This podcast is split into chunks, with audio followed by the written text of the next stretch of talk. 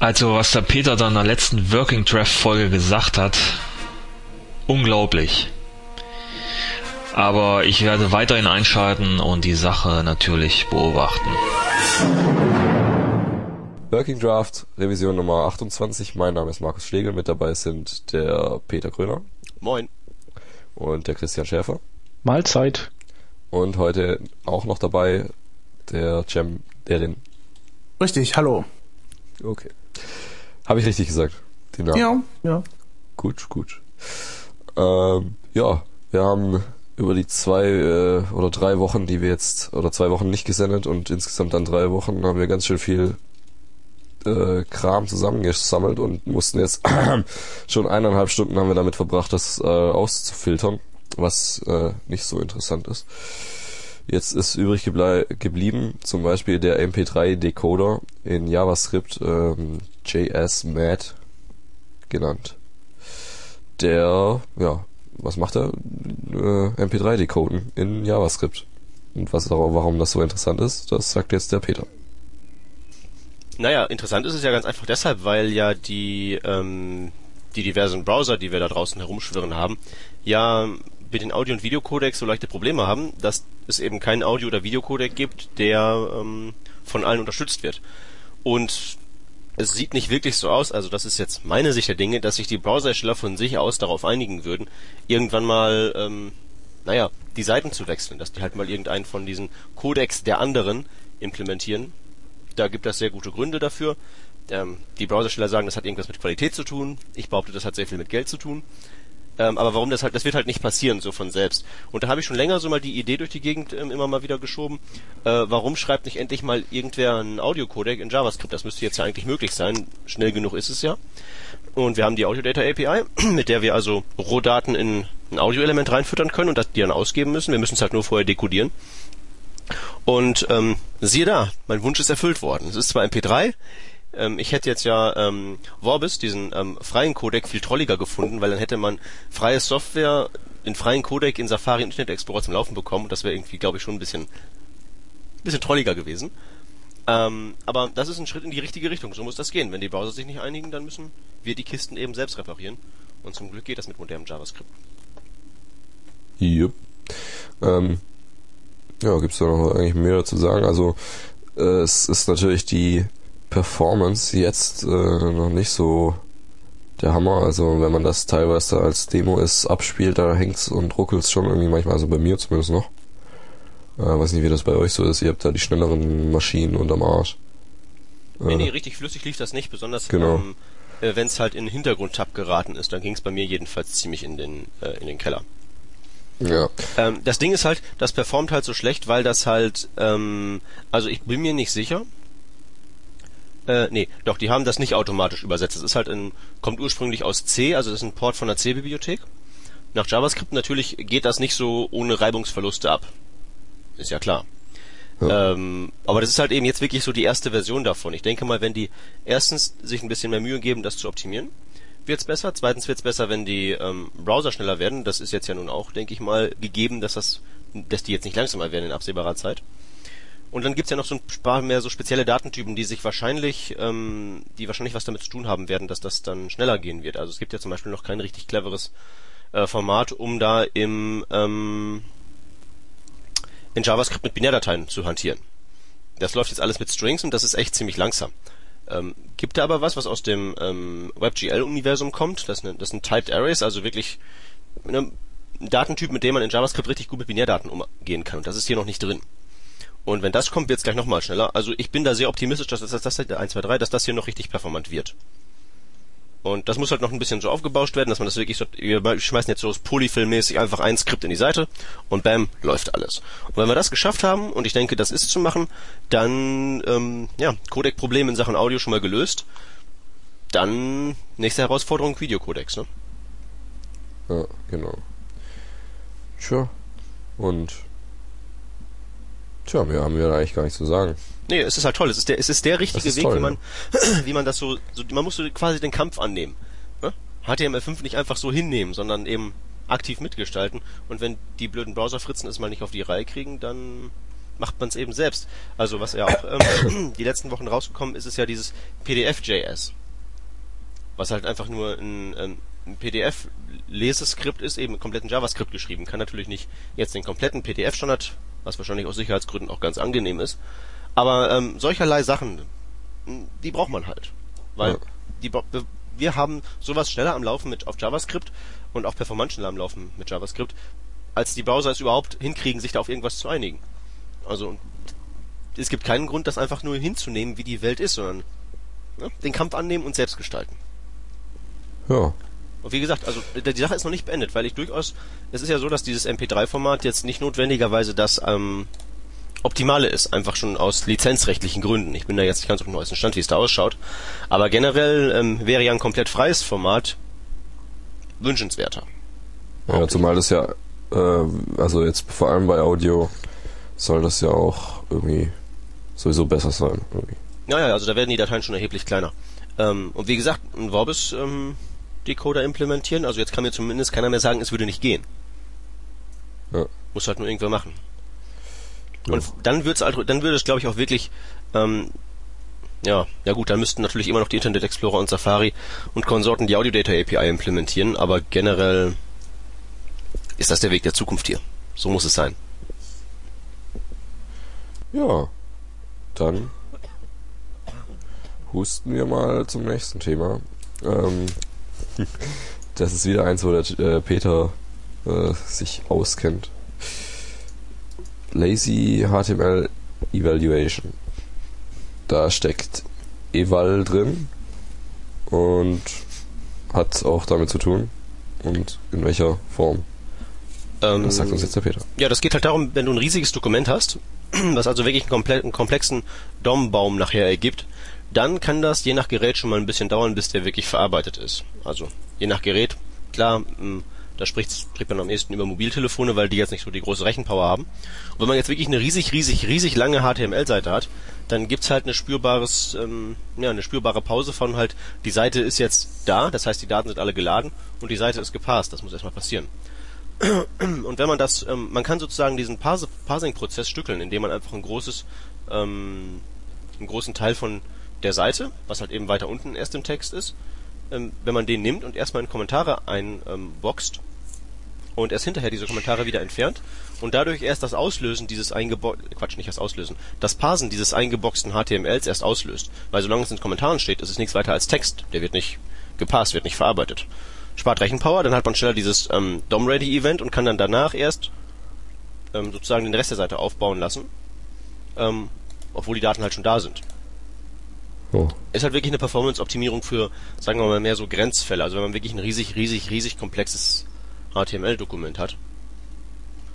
Ähm, aber ähm, wie gesagt, wenn man genau nachmisst und wirklich da jede Millisekunde rausquetschen will, ist das vielleicht auch schon bei weniger riesigen Sachen eine Idee wert. Ich glaube, das äh, zahlt sich ja insbesondere bei den mobilen Browsern äh, aus, die halt so generell einfach ein bisschen schwachbrüstiger sind. Äh, ich hatte da auch mal einen Artikel gelesen, ich denke mal, der wird den inspiriert haben in dem letztjährigen Performance-Kalender. Da hat jemand diese Technik vorgestellt. Und äh, ich glaube, der hatte irgendwie ein, ähm, ich, ich glaube, das war ein HTML-Buch oder sowas irgendwie sowas war das, glaube ich. Ähm, und das, das war halt ziemlich lang, das hat er komplett geladen und das sollte eben auf mobilen Geräten dann relativ schnell angezeigt werden und ähm, da hat er dann die nachgelagerten Seiten und Kapitel irgendwie erst ähm, nach Bedarf dann äh, auskommentiert. Mhm. Ja klar, also der normale, der normale Desktop-Rechner mit seinen zig CPU-Kernen und sowas, der wird damit wahrscheinlich kein Problem haben mit, mit nur HTML. Das ist schon was für den Mobilbereich und wirklich da auch grenzwertig, weil da muss man auch überlegen, schicke ich jetzt meinen Mobil-User wirklich dann auf so eine, auf so ein Monstrum drauf? Hat ja auch was mit, mit Datenverkehr zu tun. Ja. Und vielleicht will ja jemand jetzt nicht wirklich dieses, dieses ganze Buch auf einen Schlag lesen, sondern ist es vielleicht doch so eine, so eine Stückelung der Seiten dann doch mal ausnahmsweise mal sinnvoll. Aber wie gesagt, wenn es nicht geht, dann eben so. Ja. Ja, ähm, also war uns zu groß für keine Shownotizen und aber so kontrovers ist es jetzt ja auch nicht. Deshalb lassen wir es eigentlich einfach damit jetzt auch gut sein. Äh, Soll halt, soll halt nur keiner jetzt dazu übergehen, all seine Seiten aus Prinzip so zusammenzubauen. Das ja, das sollte man ja sowieso nie bei mit äh, irgendwas machen. Aus Prinzip. Vor allem, wenn man sie fürs iPhone baut, da braucht man es eh nicht. Weil das macht der Mobile Safari schon von Haus aus. Weltnummer? Ich habe nichts verstanden. Wenn man äh, eh nur fürs iPhone baut, dann äh, kann man da kann man das auch getrost sein lassen, weil der Mobile Safari macht äh, so oder nutzt so eine ähnliche Technik ohnehin von Haus aus. Ah, okay. Wenn man äh, das mal verwendet hat, dann sieht man das vielleicht, wenn man eine extrem lange oder große Seite hat und äh, scrollt halt in den unteren Bereich, eventuell auch relativ schnell, dann hat man immer noch dieses Karo-Muster da und ja. äh, dann tauchen da erst die Elemente auf nach, nach einer gewissen Zeit oder nach ein paar Millisekunden, also auf jeden Fall bemerkbar verzögert. Und äh, das tritt halt bei sehr langen oder sehr großen Seiten auf. Und das ist ja auch das, äh, das ist ja auch der Unterschied, ähm, ob man ein Element schon gerendert hat, ob man ein Element gerendert und äh, dargestellt hat, oder ob man das ganze Element äh, noch gar nicht rendern konnte. Und ähm, ob das jetzt ein Kommentar ist oder äh, eben nicht, das macht ja im Großen und Ganzen keinen Unterschied, weil geladen werden muss es ja trotzdem. Also der ja, Riesen, der, ja, der Riesen aber er muss ja keinen DOM-Baum äh, aufbauen und oder für diese Sachen und er muss auch irgendwie die Styles noch nicht auswerten und äh, solche Dinge naja, oder Events drauflegen. Auf, auf eine gewisse Art und Weise muss es ja irgendwo dann ja doch machen, weil sonst würde er ja nie wissen, wo bin ich denn jetzt überhaupt, wenn ich jetzt runterscrolle beispielsweise, äh, müsste mein in diesem Fall lazy HTML äh, evaluiertes äh, Dokument ja trotzdem wissen, ich bin jetzt an einem Punkt angelangt, wo ich aus einem Kommentar wieder HTML machen müsste. Mhm. Und ja, vielleicht wenn man so, keine Ahnung. Insofern muss man ja einen Rahmen haben. Und äh, den äh, baut der Mobile Safari ja trotzdem auf, aber äh, rendert halt nicht die äh, Elemente, die an der Stelle dann kommen würden, die aber noch nicht auf dem Bildschirm sind. Mhm. Ich nehme an, dass es auch jeder äh, Desktop-Browser so machen wird, aber äh, da ist der äh, ist, ist diese Diskrepanz zwischen Anzeige und äh, ich scroll runter wahrscheinlich so gering, dass man es gar nicht wahrnehmen kann. Ja. Ja, ich bin ja hier so ein, so ein Android-User, das heißt, ich kann das hier, zumindest äh, ist es mir nicht aufgefallen und ich kann es auch nicht testen. Aber ähm, check ich mal irgendwann, wenn ich so ein iPhone in den Fingern habe.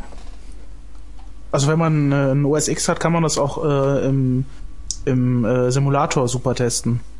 Der nutzt zwar die komplette Rechenpower des Rechners, aber äh, Wie was? Ähm, ich hab, ich hab, äh, irgendwie, ich verstehe dich ganz schlecht hier über die Leitung. Irgendwas mit dem Simulator. Ich mache jetzt mal meinen Simulator auf. Und was soll ich machen?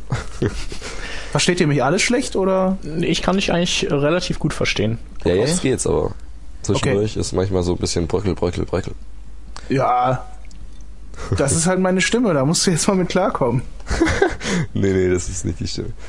Nein, so. äh, man kann das auch super im Simulator testen, wenn man äh, ein OS X so, hat okay. und äh, den Xcode äh, auf dem äh, auf dem Rechner, dann einfach mal den Simulator aufmachen, eine Seite aufrufen, die schön groß und lang ist und dann mal schnell runterscrollen, dann sieht man halt auch dieses Karo-Muster gerne mal. Hast du da gerade mal ein Beispiel für eine schön lange große Seite, irgendein Wikipedia-Artikel oder so? Äh, nö, aber Wikipedia-Artikel gibt's glaube ich auch nicht so super lange, dass da Och doch, die sind teilweise.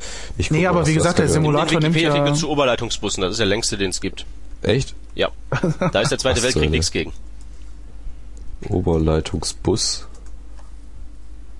Okay, mal gucken. So. Oder ansonsten HTML5-Spezifikationen von der WordWiki, die sind ja so lang, also die Einseitenversion, dass einem selbst auf, auf da kannst du 17 Kerne haben und der friert dir der Firefox trotzdem Ach, ein. Der ist ja aber, stimmt, nee, die Wikipedia-Dinger sind auf mobil, sind die immer so eingeklappt. Ja, das ist irgendwie nicht gut.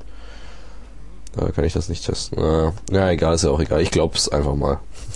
Ja, aber du kennst es ja selber, du hast ja, äh, äh, hast ja eben selbst erwähnt, du hast ein iPad, oder nicht? Nee, ich habe kein iPad, nee. Auch kein iPhone? Nö, ich habe gar nichts so ein Zeug. Ich hätte das gern. Aber. Ja. okay, das ist natürlich blöd dann. Dann kannst du es auch schlecht testen. Ja. Ja, ist auch egal. Passt, glaube ich schon. Ich kann es mir vorstellen. Ähm, ja. Äh, ist halt irgendwie immer, wenn man sowas nicht weiß und dann das vielleicht eventuell dann doch so nachrüstet, äh, ist dann auch blöd.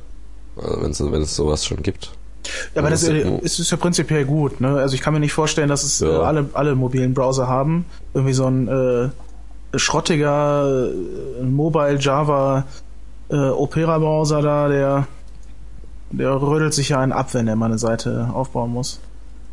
Wenn wir, wenn wir jetzt gerade schon bei dem iPhone sind, dann können wir eigentlich auch das äh, Thema von, was ich eigentlich eins später eingeplant hatte, vorschieben.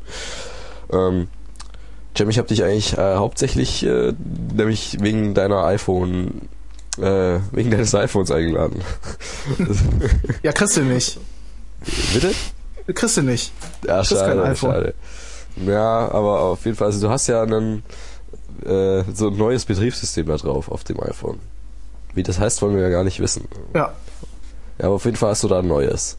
Und, Neues. ähm, bei dem, bei dem, bei der PowerPoint, äh, die da der CEO von deinem, von der da hinter deinem Betriebssystem da steht, äh, gehalten hat, da hat der gesagt, äh, dieser CEO, dass jetzt äh, mit dem neuen Betriebssystem da so äh, was ganz Bestimmtes endlich mal geht, was davor nie ging, und zwar äh, Position Fixed, also in dem Browser. Ähm, und damit einhergehen dann auch so, ähm, ja, wenn ich eben so ein Element habe, das ich in der Höhe begrenze und dann sag Overflow äh, Scroll, also dass er den Inhalt scrollen soll, anstatt irgendwie ihn drüber rauslaufen zu lassen oder sowas. Äh, auch das geht jetzt mit dem iPhone, was äh, oh ja, was davor äh, mit dem mit dem mit dem neuen Betriebssystem auf dem iPhone, was jetzt davor äh, noch auch noch nicht möglich war. So ist ja mal grundsätzlich ganz toll. Und ja, mich interessiert jetzt da oder mich hat jetzt da mal grundsätzlich eine Sache interessiert. Und zwar gibt's ja beim iPhone diesen Bounce-Effekt, wenn man scrollt. Also wenn man so mit dem Finger da so scrollt, scrollt, scrollt und dann kommt man unten am Ende an, dann tut es so, als wäre da die Seite zu Ende, aber es schnappt, schnappt so drüber und als wäre da irgendwie so ein Gummipuffer und geht dann wieder zurück. Genau. Ähm, ja. Und mich hat jetzt interessiert, ob es den bei, also Position Fixed hat jetzt damit eher, nee, obwohl hat eigentlich auch was, also wenn man am unteren Bildschirmrand jetzt zum Beispiel irgendwas äh, fixed positioniert hat und dann diesen Bounce-Effekt, ob man den dann auch hat oder eigentlich äh, primär habe ich dann sowas gedacht wie eben diese festen Elemente, wenn man da in denen scrollt, ob es dann auch bounced und du hast jetzt gemeint, das tut's nicht.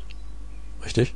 Genau, bei den, äh, bei den Overflow-Beispielen, da äh, ist auf meinem Handy und bei meinem Betriebssystem, das ist dieses neuere, äh, da wird nichts gebounced. Also, teilweise kann man ja gar nicht scrollen. Ähm, Ja, ja, also halt es ging mir um diese Overflow-Scroll-Geschichten ja. Genau, bei Overs äh, Overflow Auto und Overflow Scroll äh, kann man wunderbar jetzt auch mit einem Finger äh, da durchscrollen. Ähm, aber es bounced nichts. Und es gibt Achso, mit einem Finger davor musste man da irgendwie was, da musste, davor musste man irgendwas sich Genau, verbieten, teilweise musste man mit drei Fingern äh, da durch oder, oder mit zweien. Äh, Ich weiß es Ach ehrlich gesagt gar nicht mehr so genau. Ich habe mich so schnell daran gewöhnt, ähm, dass ich Okay. schon wieder vergessen habe. Aber äh, das hat man immer ganz gut gemerkt, wenn man auf Facebook beispielsweise war und nicht die mobile Seite genommen hat, weil man irgendeine Funktion nutzen wollte, die es nicht in der mobilen Seite gab. Da musste man sich durch die ganze Seite prügeln und dann kommen da ja immer diese äh, blöden Pop-ups, ähm, also diese, äh, wie soll man sagen, Inline-Fenster. Und So ähm, Chat, Chat und so ein Zeug. ja, noch nicht mal der Chat. Wenn man zum Beispiel ähm, schaut, wer bei einer Veranstaltung dabei ist, dann könnte man ja irgend so ja, ja, okay, diese, ja, diese, genau diese Genau. Over, also, ja. Und okay. äh, da äh, muss man, dann- musste man dann immer so blöd mit mehreren Fingern durchscrollen und auf so einem kleinen Gerät hat das dann auch nicht funktioniert so richtig, weil, weil mit drei Fingern hat man ja irgendwie schon die komplette Fläche vereinnahmt. ja. Aber das ist äh, jetzt nicht mehr so und das finde ich gut. Das sollten die bei Apple auch mal einbauen. ja, genau. Bei iOS 5, da Ja. könnten die das auch mal einbauen. Ähm, gut, und dann äh, was anderes noch, also das ist ja lustigerweise genau gleichzeitig mit dem anderen Betriebssystem, das da diese Firma auch hat, äh, äh, die gleiche Problematik oder wie man es nennt, äh, aufgekommen. Ich sag jetzt einfach mal, wie es ist. Also bei Lion, äh, da gibt's ja jetzt auch diesen Bounce-Effekt. Und äh, da das so ein volles Desktop-OS ist, hat man auch diese scrollbaren Bereiche, ja also schon immer. Und dann wird wahrscheinlich da, habe ich gedacht, auch gebounced, aber so wie ich das äh, gehört habe, ähm, ist es genau wie beim iPhone, dass eben diese Elemente, diese scrollbaren auch nicht äh, bouncen, sondern die bleiben einfach so stehen wie bei Android oder bei sonst wo. Was ich scha eigentlich schade finde, weil ja. Achso, was mir noch ähm, wird auch nicht angezeigt oder wird irgendwie klar, dass es scrollbar ist, so ein Element oder also gibt's Scrollbars feste gibt's auch nicht, glaube ich, bei iPhone und so, ne? Beim iPhone gibt's ja generell keine Scrollbars, ähm, Also sondern ist, wenn man diese, scrollt, oder? diese Indikatoren sind das, Ja, so genau, nennen die ja. sich. Die verhalten sich auch ein bisschen anders als Scrollbars, deswegen muss man da schon die Unterscheidung treffen. Die sind, äh, wie ich gehört habe, ich selber habe es natürlich nicht getestet, ich habe dieses neue Betriebssystem ja noch gar nicht drauf. äh, äh, sind die wohl jetzt auch bei dem ähm, bei dem Safari in diesem neuen Betriebssystem von Apple im Line ähm, und sehen auch genauso aus. Habe ich gehört. Also die Indikatoren, ich glaube, die sind Genau. die sind überall, oder? Sind die Ja, genau. Die haben diese Aqua-Bars äh, ersetzt. Ja, die sind ja auch mordshässlich, also das war ja wirklich Naja, das ist ja irgendwie noch so ein Relikt aus So wünschst du dir zurück, Zehn. wenn du die. Smoky-Dinger da siehst. Wirklich? Ja. Oh, Die, sind- die sind schrecklich. okay. Vor allem haben die noch so einen äh, leichten Blur-Effekt, habe ich gehört. Und äh, das stört dann manchmal schon, wenn, du, wenn man dann im Finder ist. Stelle ich mir jetzt mal so vor. Ah. Hab's ja selber nicht. Gut, also ich hoffe jetzt mal, ich hoffe mal, es ist irgendwie jeder mitgekommen, was wir jetzt hier geredet haben. Äh, Wahrscheinlich also nicht. es, also es geht halt um, um iOS 5 und um macOS 10, 7 Lion und äh, und und ja. Peter, du als völliger aus völlig Außenstehender bei dem Thema, hast du es verstanden, was was wir gerade geredet haben? Ähm, unser Scrollen soll schöner werden. Genau. So. Ja, weil, also ich habe mich halt irgendwie, also ich mache mir über so Scheiß eigentlich schon ziemlich viel Gedanken, was äh, wahrscheinlich jetzt der Peter auch nicht versteht. Äh, also ist auch verständlich, dass man es nicht versteht, aber ja, ich habe mir da eben Gedanken drüber gemacht, zum Beispiel, also wenn es bounced, so bei so einem Inline, äh, bei so einem Element einfach nur, dann ist ja interessant, was da für eine Hintergrund für den Hintergrund angezeigt werden würde, weil wenn man beim iPad zum Beispiel scrollt, dann ist ja da dieses komische textile, schwarze, dunkle Dingens da bei uns. Und das kann jetzt ja sein, dass wenn ich hier eine Web-App baue und da die soll toll aussehen, dann geht mir das ja eventuell vielleicht sogar auf mega auf die Eier, wenn das dann so so ein Textilkack da anzeigt und ich will eigentlich was ganz anderes, da habe ich mir gedacht, vielleicht kann man das mit so Pseudo, also so ja, Pseudo-Elementen ansprechen. Also kann man ja jetzt zum Beispiel mit den Scrollbars schon machen, dass man die Scrollbars wieder stylt, wie, wie in den 90ern oder sowas. Ähm, dass es vielleicht dann da sowas auch gäbe, aber Enttäuschung, es bounced gar nicht. Ist. Also es ist, diese Problematik kommt gar nicht auf, dass man den Hintergrund sehen könnte. Ja, also es war eigentlich eher ein, ein, wie, wie sagt man auf Englisch, Nitpicker-Thema. Ähm, aber ich finde es interessant. So, dann haben wir jetzt als Thema, was wir eigentlich davor eingeplant hatten, Google Instant Pages. So, und zwar hört sich das, also als ich das das erste Mal gelesen habe, hier diesen Namen, dann habe ich auch schon gedacht, äh, das gibt's ja schon, also Google Instant Search, glaube ich. Aber das ist was anderes hier, Google Instant Pages. Das ist etwas, was der Chef uns jetzt erklären wird.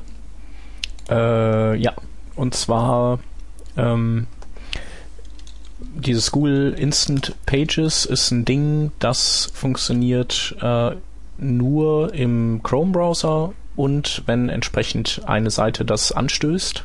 Ähm, also ähnlich wie das Speedy auch ähm, zunächst mal eine proprietäre Erweiterung ist.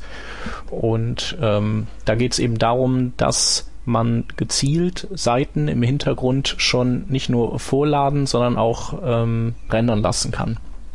Und äh, das hat den positiven Nebeneffekt, dass wenn man die richtigen Seiten ähm, schon vorrendert, ähm, jemand nach dem Klick auf einen Link diese Seite in null Sekunden eben komplett angezeigt bekommt, also sie dann fertig geladen ist. Ja, und das finde ich eigentlich eine coole Sache.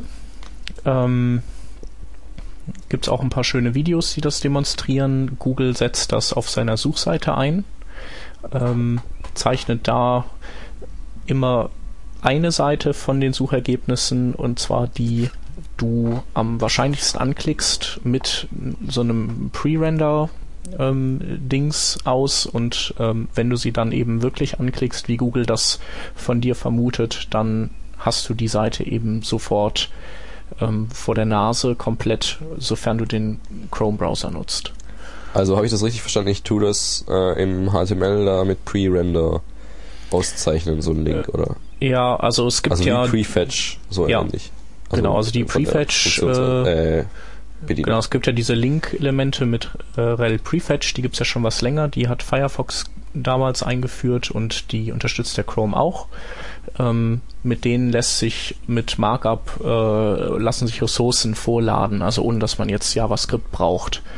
Äh, man kann aber eben nur einzelne Dateien damit vorladen. Das heißt, du müsst eine ganze Batterie von, von solchen ähm, Elementen einbauen in deine Seite, wenn du alles vorgeladen haben willst. Und selbst dann wäre halt die Seite noch nicht zusammengebaut.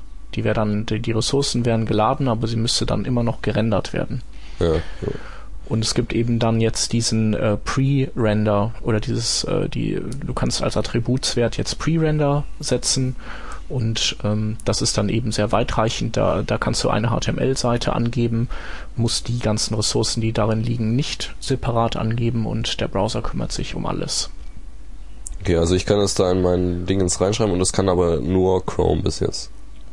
Richtig. Aber das ist irgendwie schon so drauf, dass die wollen, dass das auch andere Browser machen können oder oder oder wie? Also gibt's da eine Doku dazu oder so? Äh, also eine Doku gibt's auf jeden Fall, ist noch recht frisch alles. Ähm, kommt äh, jetzt vom, wann war das? Letztes Wochenende war die Velocity äh, in USA, ähm, die, die Speed-Konferenz sozusagen und da haben die das eben vorgestellt und ähm, Dokumentation gibt's schon, ähm, die wird aber noch ausgebaut. Okay. Und ähm, ja, was, was ist noch in, wichtig zu wissen? Ähm, du kannst immer nur, also der Browser kann im Ganzen immer nur eine Seite pre-rendern. Das heißt also, es bringt nichts, wenn du viele von diesen Pre-Render-Elementen einbaust, weil der Browser wird sowieso nur ähm, eine Seite pre-rendern. Ja. Ähm, und ähm, Also macht er dann, äh, wie, also was heißt eigentlich Pre-Render? Also nimmt er da HTML und klatscht da Java- JavaScript drauf und rendert dann oder nimmt er irgendwie auch noch so, also wenn ich jetzt einen Canvas habe und da mit JavaScript drin umzeichne, ja. äh, macht er das macht- auch schon? Genau, der macht, er macht eigentlich alles, nur dass du es nicht siehst. Also es Okay. liegt dann irgendwo Also er macht auch JavaScript-Kram schon.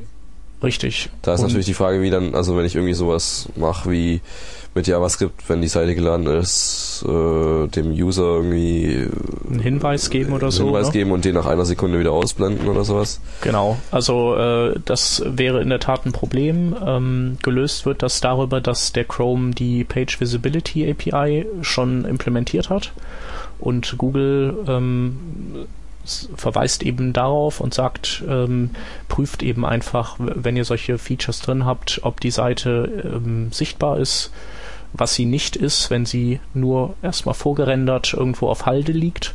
Okay. Ähm, und, und so kann man das Problem eben lösen. Und äh, Ja. das gleiche gilt für Google Analytics. Da haben sie das ähm, auch eingebaut, dass die Page Visibility API dann ähm, zu Rate gezogen wird. Und ähm, ja, ist eben auch allgemein der Ratschlag für so äh, JavaScript-basierte Tracking-Systeme. Dass der Browser immer nur eine Seite vorrätig halten kann, ist das irgendwie prinzipbedingt oder ist das gerade eine aktuelle Limitierung? Könnte der auch Ähm, mehrere vorrätig halten? Also äh, ich hab's, ich, äh, also es ist nicht so ganz eindeutig. Sie schreiben, dass der gesamte, also der Browser über alle Tabs hinweg nur eine Seite pre-rendern kann.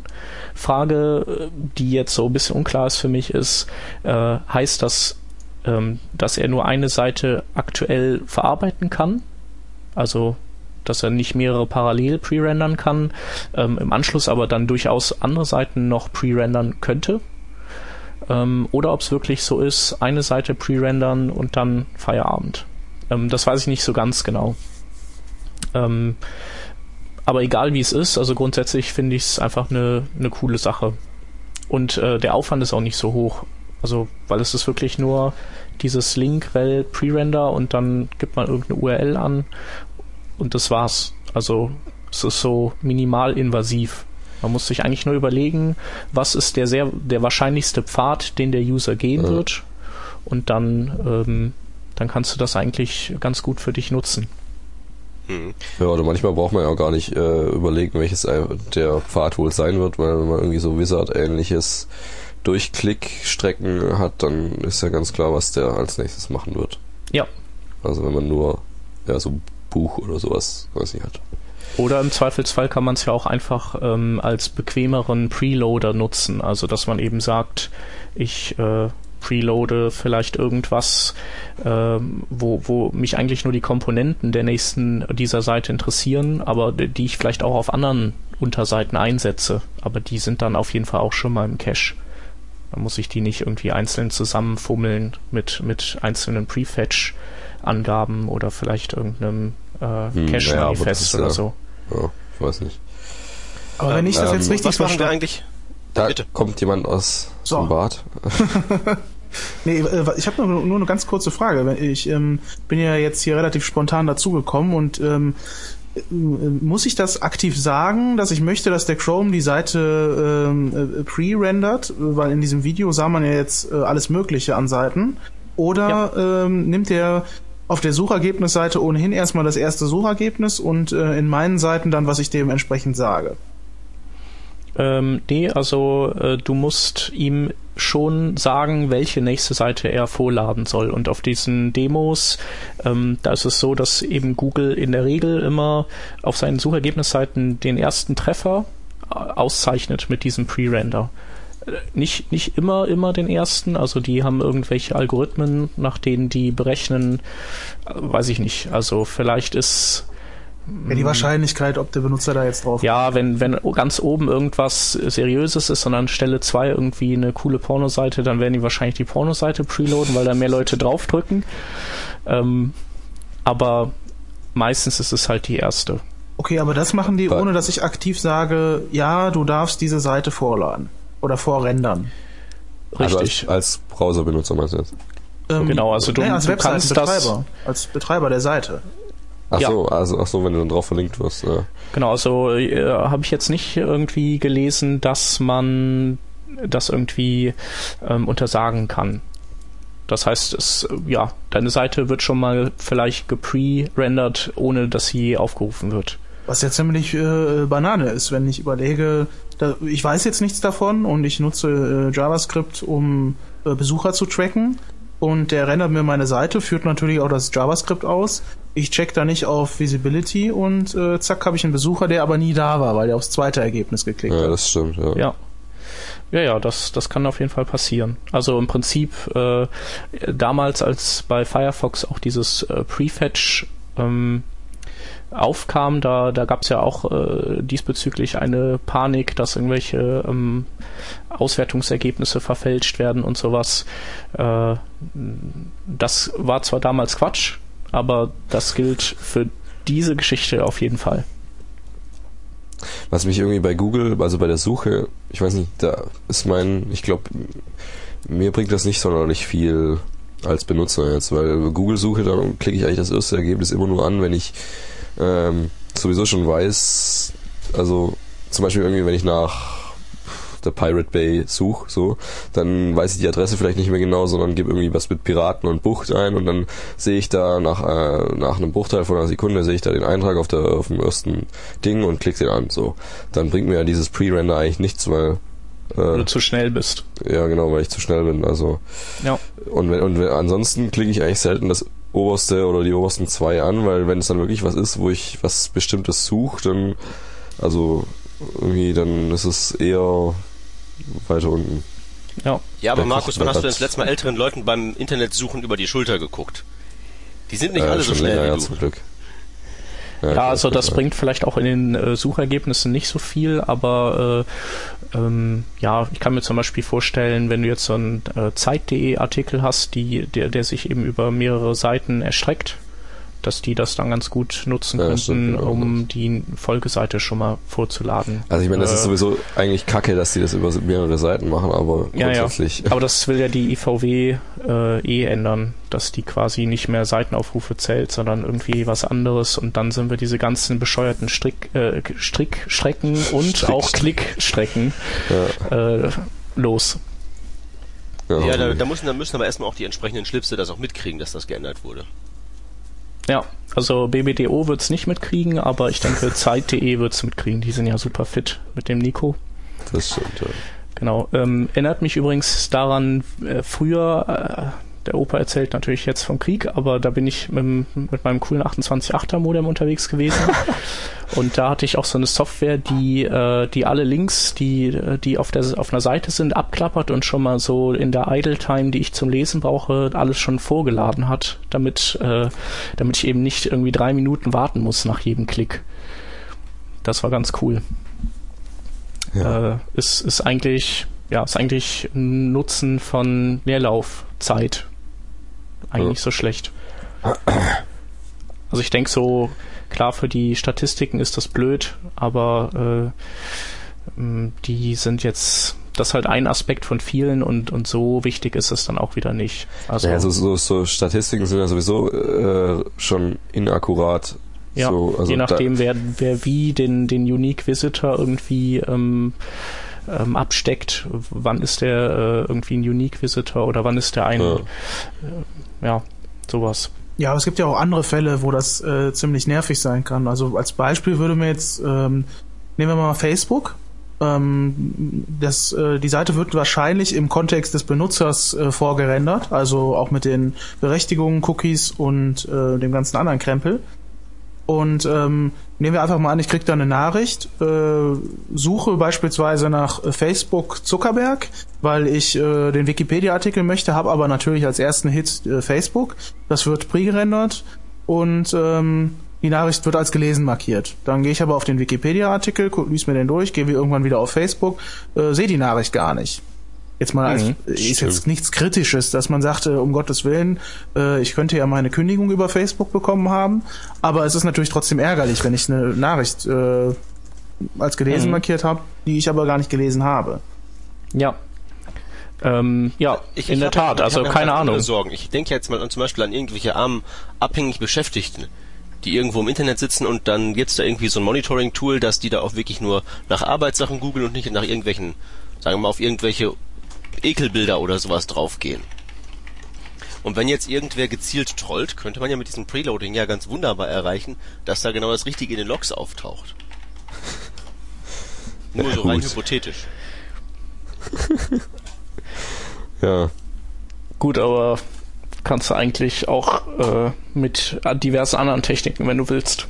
Ja klar, aber da, da muss ja der jeweilige dazu aktiv werden. Also der müsste irgendwas anklicken oder so. Hier ist es ja viel viel leichter. Da, da kannst du ja im Prinzip, da kannst du ja im Prinzip Google mit hacken. Du musst ja nur in Anführungszeichen bei irgendeiner Suche, die halt irgendwer sucht, ganz oben stehen und dann mit so ein bisschen bisschen Cloaking da machen, nur für Googlebot dieses eine Bild anzeigen und zack, ähm, hast du da erheblichen volkswirtschaftliche erhebliche volkswirtschaftliche Trollerei angerichtet. stimmt eigentlich. Das könnte man, ähm, das könnte man auch schon so als Grundfunktion in irgendwie ein CMS oder so bauen. Dass der einfach, ja, da so ein Bild hincloakt. Das wäre eigentlich, ja, das wäre sinnvoll. So als Plugin für WordPress.com. Genau, das machen wir auch auf äh, hier Working Draft. Das ist ja, da, Google, da googeln sich bestimmt auch viele während der Arbeit drauf. Naja, aber mal ernsthaft, geil. Preloading klingt halt immer so in, in, in der Theorie halt ganz praktisch, aber man kann eben da solche Sachen auch mitmachen. Und das muss ja jetzt nicht einfach nur, ähm, kann jetzt ja nicht zum Beispiel einfach nur irgendwelches Material betreffen, wo man dann in Anführungszeichen nur eventuell beim Chef antanzen muss und da dem Rede und Antwort stehen muss, sondern das kann ja auch irgendwas handfestes, illegales sein. Und dann steht Ja, man die nicht vor dem Chef, natürlich auch- Untersuchungsrichter. Oder so ein äh, cooles äh, ähm, Sicherheitslücken ausnutzendes PDF vorladen oder so. Ja, genau, genau. Das oder es gibt ja auch die ja, oder so eine WebGL-Seite, die deinen Grafikkartentreiber äh, zu einem Buffer-Overflow bringt, wo sich Microsoft ja gerade ein bisschen ins Hemd pisst. Während sie WebGL gleichzeitig mit Silverlight 5 unterstützen.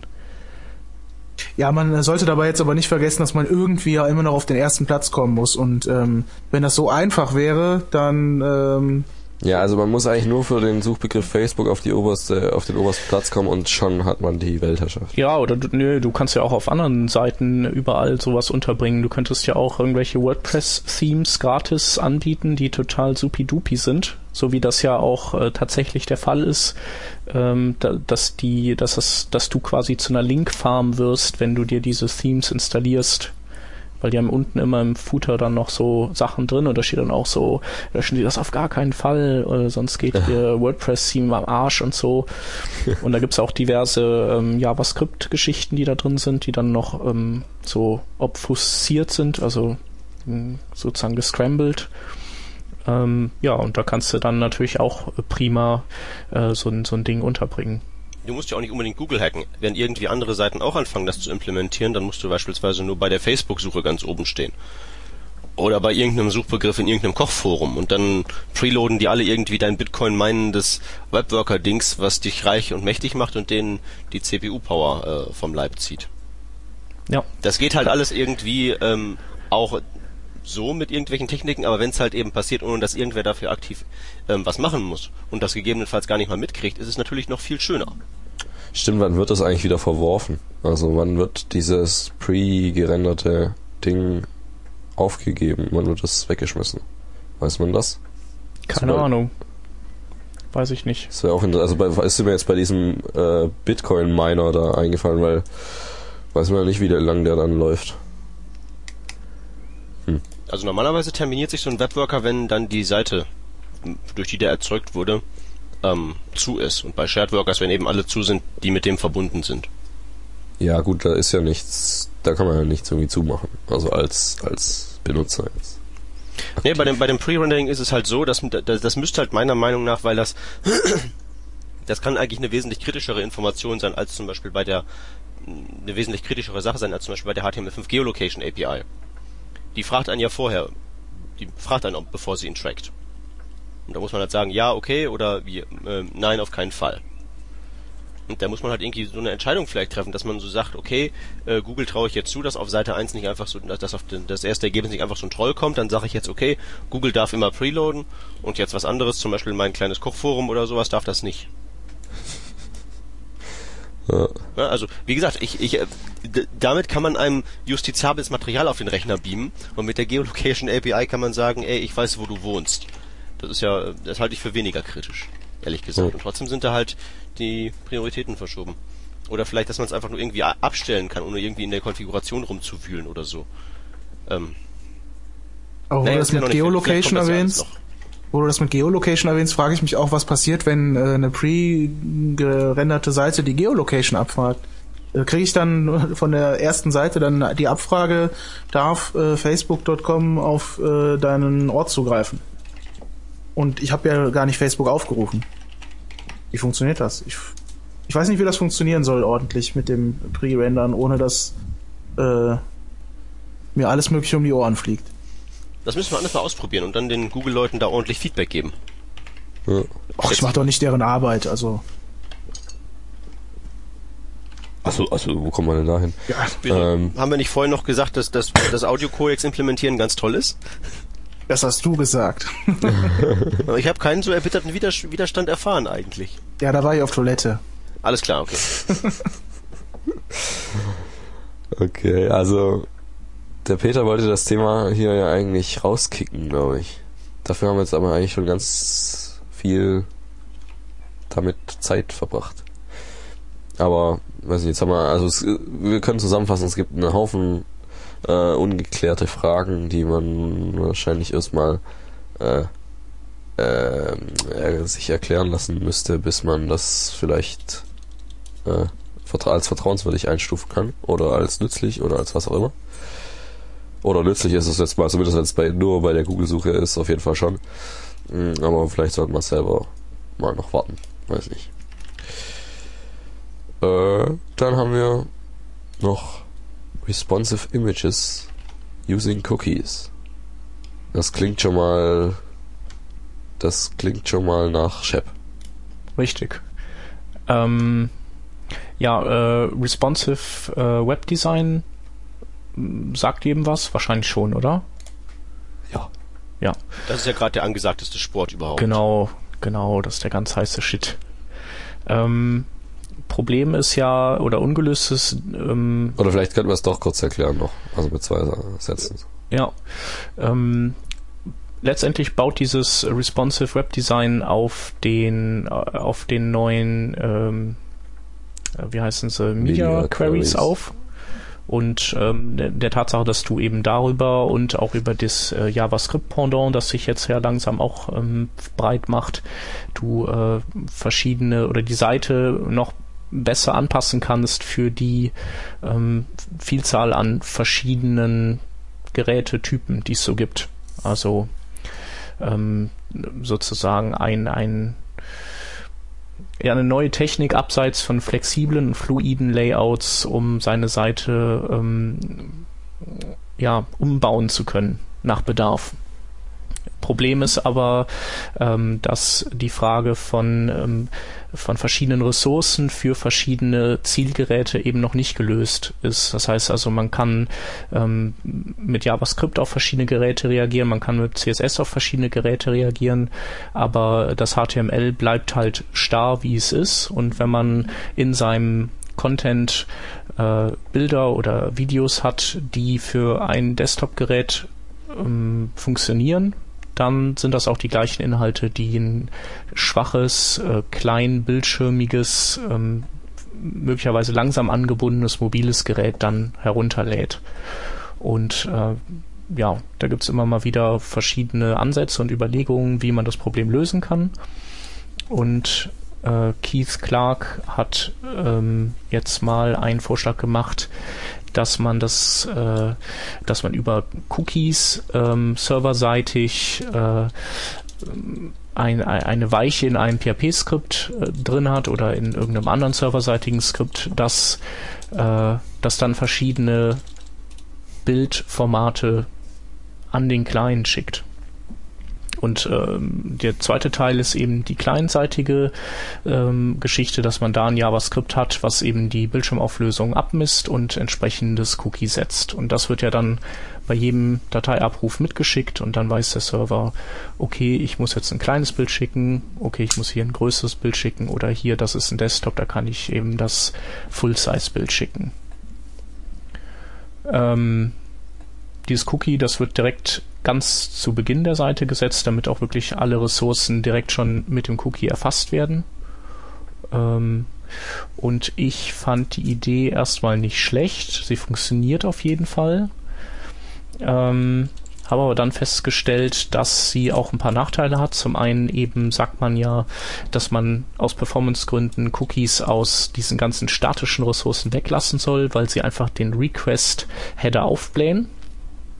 Ähm, dieses Prinzip muss man eben hier über Bord werfen und äh, ähm, es funktioniert eben auch nicht, wenn man seine Seite über Content Delivery Networks ausliefert, weil äh, die cachen eben einfach, die, die, die haben keine Weichen, die können eine statische Ressource cachen und das ist dann eben entweder, je nachdem, wer, wer zu dem Nachladen durch das CDN ähm, geführt hat, ist es dann die Desktop-Version oder die mobile Version eines Bildes oder eines Videos. Und ähm, diese Lösung funktioniert also eben nicht in, in allen Fällen gleich gut. Und ja, es gibt noch ein anderes, ähm, anderes Prinzip von äh, Scott Giel oder Scott Yale. Ähm, das äh, nutzt ein Base-Element im Kopf und ähm, ja, ähm, setzt das eben beim direkt beim Seitenaufruf und nimmt es äh, On-Page-Load wieder weg. Und das führt eben dazu, dass alle statischen Ressourcen, also CSS und Bilder und was auch immer, eben alles über einen anderen Pfad oder eine andere Domain geroutet wird. Und dann kann man eben serverseitig anhand dieses Pfades eben gucken, was ist das für ein Gerät. Also könnte zum Beispiel lowres.domain.de und highres.domain.de als Pfade setzen. Und ähm, das funktioniert dann eben auch mit Content Delivery Networks und man braucht keine Cookies dafür. Und ja, das finde ich ist die bessere Lösung. Also ich bin jetzt noch nicht so ganz sicher, ob ich es äh, komplett verstanden habe. Also ähm, das Cookie macht jetzt was genau und wann setze ich das? Ja. Hast du zugehört? Ich habe zugehört, aber ich habe äh, mir zwischendurch noch äh, wieder das Ding hier durchgelesen und irgendwie habe ich äh, gedacht, das steht da irgendwie doch anders. Ja. Aber, Also äh, also das Cookie setzt sich nach. direkt Oder im, ja, im, im Kopfbereich. Okay. Das misst dann deine Screen-Auflösung und setzt ein entsprechendes Cookie. Und ähm, alle Bilder werden serverseitig verarbeitet. Wie du das machst, das kannst du dir dann überlegen, aber du könntest zum Beispiel ähm, direkt über ein PHP-Skript gehen und dem sagen, so, gib mir das Bild. Und dieses PHP-Skript guckt dann, ist ein Cookie gesetzt? Und wenn ja, ist vielleicht der, ein Cookie gesetzt für eine kleine Bildschirmauflösung und dann schickt er dir eben nur eine kleine Fassung von dem Bild rüber. Ah, okay. Jetzt Weil du dir auf deinem mobilen Gerät, außer wenn du jetzt irgendwie tierisch weit reinzoomst, erstmal gar nicht brauchst in der vollen Auflösung. Ja. Äh, Genau, und der andere Weg, den, den, äh, den eben Scott Jail äh, geht, ist über dieses äh, Base-Element oder Base, Base. Ähm, da kannst du ja so, ein, so eine Art ähm, ja, Grund-URL definieren, äh, an die dann alle Pfade, die folgen, angehängt werden. Also zum Beispiel könntest du http workingdraft.de da reinsetzen, auch auf deiner Seite markusschlegel.de und wenn du dann ein Bild hast, das heißt bild.jpg, dann würde das eben von workingdraft geladen. Und du kannst über diesen einen, über dieses eine Base-Element könntest du dann hingehen und sagen, okay, ich äh, zum Beispiel äh, schalte ich eine zweite Domain auf meinen gleichen Webspace. Die nenne ich irgendwie mobil.markusschlegel.de und äh, wenn ich ein mobiles Gerät entdecke, dann setze ich dieses Space-Element im, im Kopf. Und der, der Parser geht also dann weiter und findet Bilder, findet CSS und JS und die ruft er von da an eben über deine mobile Domain ab. Und du kannst dann äh, anhand des Hosts, der da aufgerufen wird, eben sehen, okay, wir haben ein mobiles Gerät und wir schicken dem vielleicht dann jetzt das kleine Bild. Oder wir, das kriegt halt kein jQuery, sondern kriegt Zepto.js, das mit jQuery kompatibel ist, aber irgendwie die, diesen Overhead nicht hat. Ähm, genau, und das, das ist halt ganz cool, weil das kommt eben ohne Cookies aus. Und ähm, ist das hier in diesem Artikel verlinkt oder wo ist? Äh, äh, ich hab's, ich hab's den Artikel weiter unten kommentiert und da auch auf dieses, äh, dieses andere Ding von dem Scott Giel ähm, verlinkt. Okay, gut. Dann muss ich da, ja, okay. Können wir bei den Schaunotizen auf jeden Fall auch noch verlinken. Was passiert denn bei den einzelnen Techniken, wenn die Nutzer ungehörig sind? Also zum Beispiel, wenn jetzt bei der Cookie-Methode irgendwer so meint, er müsste jetzt einen auf EU-Politiker machen und all seine Cookies verbieten, weil das ja irgendwie böses Tracking-Zeug ist. Ähm, ja, dann, dann hast du, du hast halt immer den Fallback auf Desktop. Das heißt, es wird halt geguckt, äh, ist ein Cookie gesetzt? Ähm, wenn nicht, gibt's automatisch eben Desktop. Oder, ja, theoretisch kann man das ja auch umdrehen einfach. Könnte man auch umdrehen, ja, wenn man, genau. Wenn man eher, also wenn man denkt, man hätte wahrscheinlich mehr Mobilnutzer als. Wobei, Genau. kann, kann man als Mobilnutzer dem Browser verbieten, Cookies zu machen? Also ich weiß nicht, auf Android glaube nicht. Ja, wenn das in irgendein Gesetz gegossen wird, dann wird das wahrscheinlich schon eingebaut. Ja, stimmt. Ähm, kann man ja machen, wie man möchte. Ähm, was halt auch ganz cool ist, ist, dass man, ähm, es gibt ja auch so Ansätze, bei so Image noch ein ähm, Data Source Attribut hinzuzufügen, wo man dann erst äh, im normalen Source Attribut die mobile Variante mit kleiner Auflösung hat und dann im Nachgang per JavaScript durchzirkelt durch alle Image-Elemente und die Source austauscht mit, Mhm. mit der URL, die in Data Source drin steht. Und so dann quasi im Nachhinein die Desktop-Auflösung äh, reinsetzt.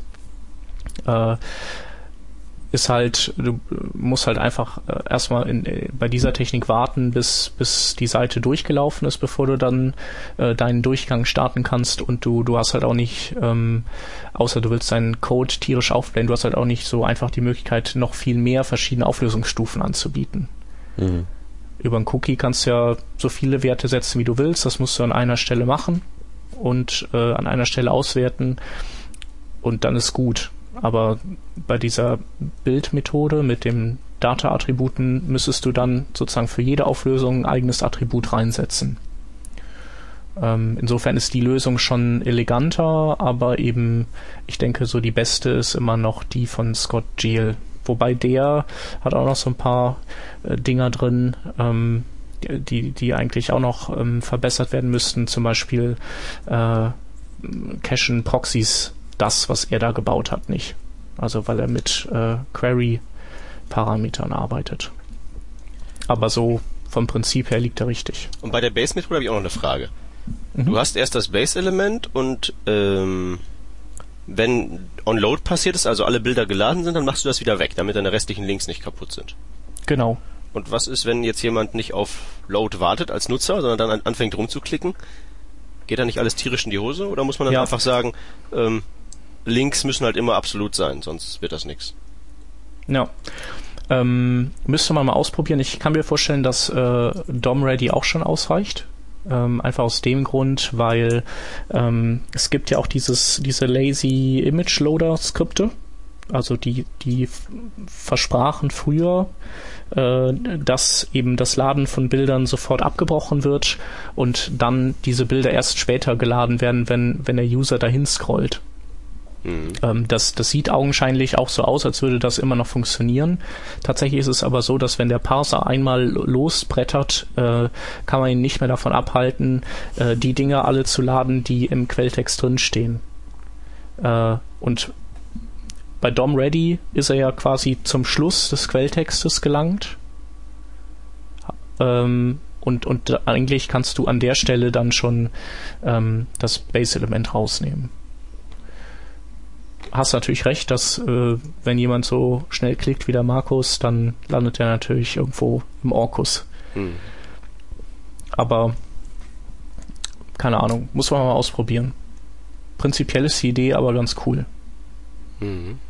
Also weil du kannst eben du du hast halt einen Switch für viele Auflösungen und du hast gleichzeitig auch einen Switch für viele verschiedene Ressourcentypen. Also für gleichermaßen für Video, für CSS, für Skripte und für Bilder.